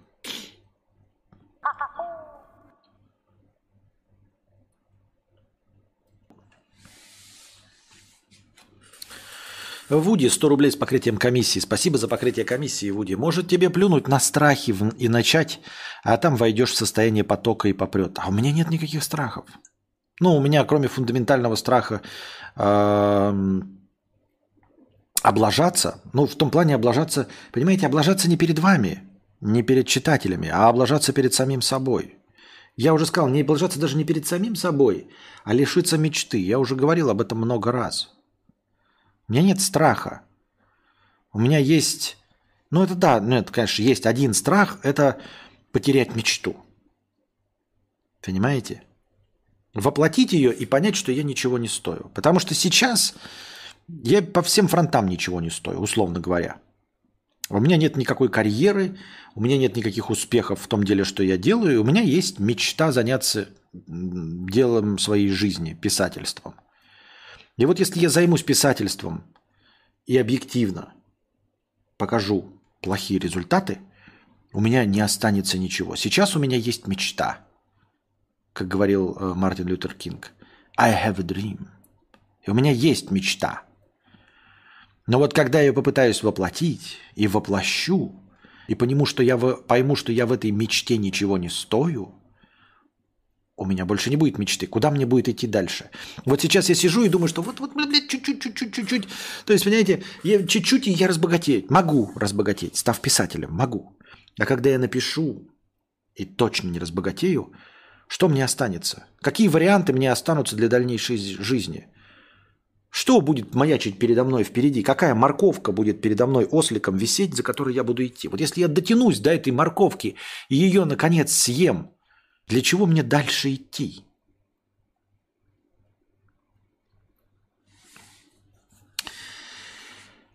А ты планируешь написать одну книгу? Я хочу стать писателем. Я ничего не планирую, я хочу стать писателем. Властям предложили запретить регистрацию в соцсетях без паспорта. В Госдуму уже отправили соответствующие рекомендации – в стране около 72% подростков смотрят в интернете материалы со сценами насилия и другими неприятным содержанием. Такие исследования передали парламентариям. Эксперты попросили принять закон, чтобы зарегистрироваться в соцсетях можно было только по паспортным данным, а детям младше 14 лет не позволяли регистрироваться без разрешения родителей. Также они предложили ввести уголовную ответственность за кибербуллинг. За кибербуллинг уголовная ответственность это да, это здравая мысль.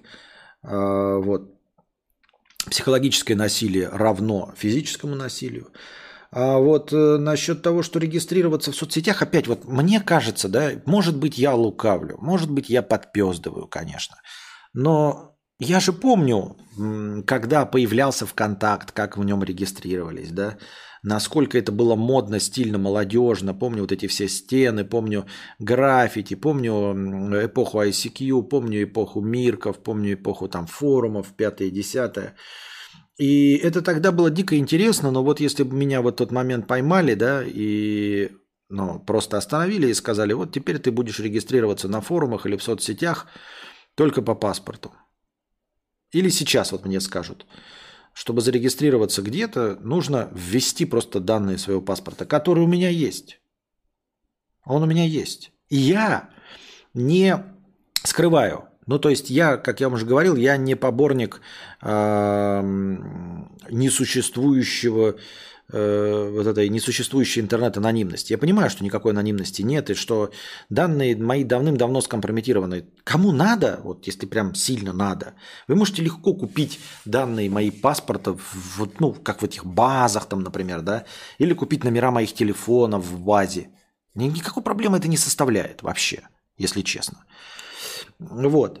И я к тому, что если мне сейчас скажут, вот новая какая-то соцсеть хорошая, да, или даже перерегистрация, вот просто чтобы поддержать на плаву э, аккаунты свои в запрещенном грамме, э, или там ВКонтакте, или в Твиттере, Хуитере, я не знаю, запрещен он или нет, вот. Мне скажут, что нужно просто ввести свои данные паспорта, я скажу, ну, на нет и сюда нет. На нет и сюда нет. Не потому, что я скрываю свои данные паспорта, потому что я просто не хочу их, блядь, вводить. То есть э, пользование соцсетью, оно не стоит таких усилий. Ну просто оно не стоит таких усилий, чтобы вот я сейчас пошел, достал из папки, блядь, этот паспорт, блядь, открыл его, блядь, давай что-то вводить нахуй. Потом вот это вот фотографироваться на фоне паспорта со своим еблетом, это очень сложно. Ничего, никакая соцсеть не дает мне интересного настолько, чтобы я пошел за своим паспортом и вводил данные с него. С точки зрения просто энергозатратности, вот нажимания на кнопки. Как только вот мне какая-нибудь там любая соцсеть скажет, вот надо вводить свои данные паспорта. Ну, значит, блядь, я не буду пользоваться этой соцсетью. Извините. Такие дела, дорогие друзья. Не буду пользоваться, значит, получается. И кажется мне, я говорю, я, может быть, лукавлю, потому что у меня такого запрета в силу возраста нет и не будет, скорее всего. Эм, но я и в 16 лет так к этому относился. То есть, будь я подростком, да, и мне бы сказали, что для того, чтобы зарегистрироваться ВКонтакте, в вот этой модной на, на, на соцсети, нужно попросить разрешение у родителей – чтобы пойти маме что-то объяснять. Я маму люблю, и поэтому я не хочу тратить ее время, ей что-то объяснять. Я такой, мама, найди мой паспорт. И вот мы пойдем, она такая, вот залезь в шкаф, вот там на верхней полке, в папке. Что? Чтобы фотку свою выставить ВКонтакте, чтобы на, на, на одноклассниц посмотреть и с ними в чатике написать там э, прив как дела – Are you serious? No. No, no, no. Спасибо, вы просто потеряете меня как клиента. Хотя, с другой стороны, этот же запрет устанавливают парламентарии. Им-то какая разница, да? Что я перестану пользоваться соцсетями. Им без разницы, правильно? правильно? То есть мы говорим о чем? Если бы это соцсети сами вводили, то они бы просто теряли клиентов. И все, просто теряли э, свою базу. Естественно, не все так к этому относятся, и огромная часть бы осталась, но я думаю, что многие бы заебались. Вот. Но это же вводят не они. Они бы с удовольствием никаких запретов не вводили, наверное. А парламентариям похрен, что вы уйдете из соцсетей. Так что это такой вот такая себе проблема, которую, мне кажется, в первую очередь против этого должны выступать именно социальные сети, потому что это ваша клиентская база, это ваши просмотры, это вы там рекламируете, зарабатываете миллиарды денег на рекламе всякого говна в этой соцсети. Поэтому в ваших интересах, чтобы мне было не лень зайти в вашу соцсеть, это в ваших интересах идти туда и парламентариям лоббировать и рассказывать им о том, что это плохая идея вводить регистрацию по паспорту. Очень плохая. Это в интересах социальных сетей, поэтому с этим должны бороться не люди, выступать против этого. Ни на Change.org, ни подростки ни в коем случае родителей своих уговаривать. Это должны вот эти толстосумы, блядь, работающие, получающие миллиарды денег с социальных сетей, это они должны бежать в припрыжку, говно роняя, и там в ногах барахтаться у парламентариев, у депутатов и упрашивать, и подмазывать им, и лизать им очко, чтобы они не ввели регистрацию по документам. Потому что это только в их интересах.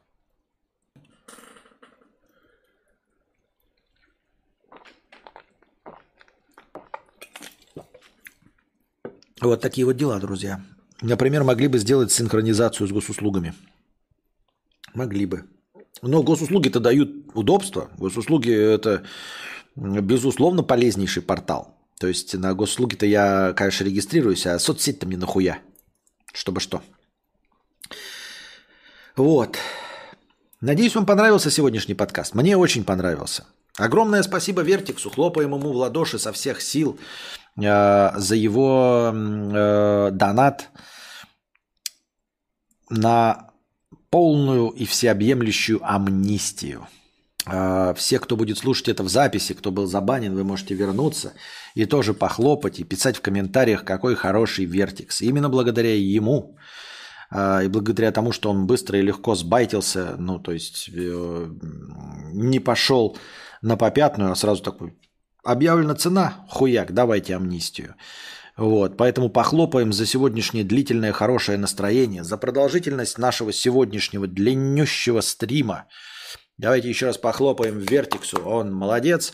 А отдельно от всех забаненных вы сами напишите, приходите в чат и пишите Вертикс, спасибо большое. Или в комментариях к этому подкасту. А вы не забывайте становиться также спонсорами на Boosty. В эти сложные времена ваша спонсорская поддержка на Boosty как нельзя, кстати. А огромная благодарность всем, кто на Boosty является спонсором и продолжает э, быть спонсором. Спасибо вам большое. И всем донаторам спасибо огромное, кто поддерживает э, стрим на плаву.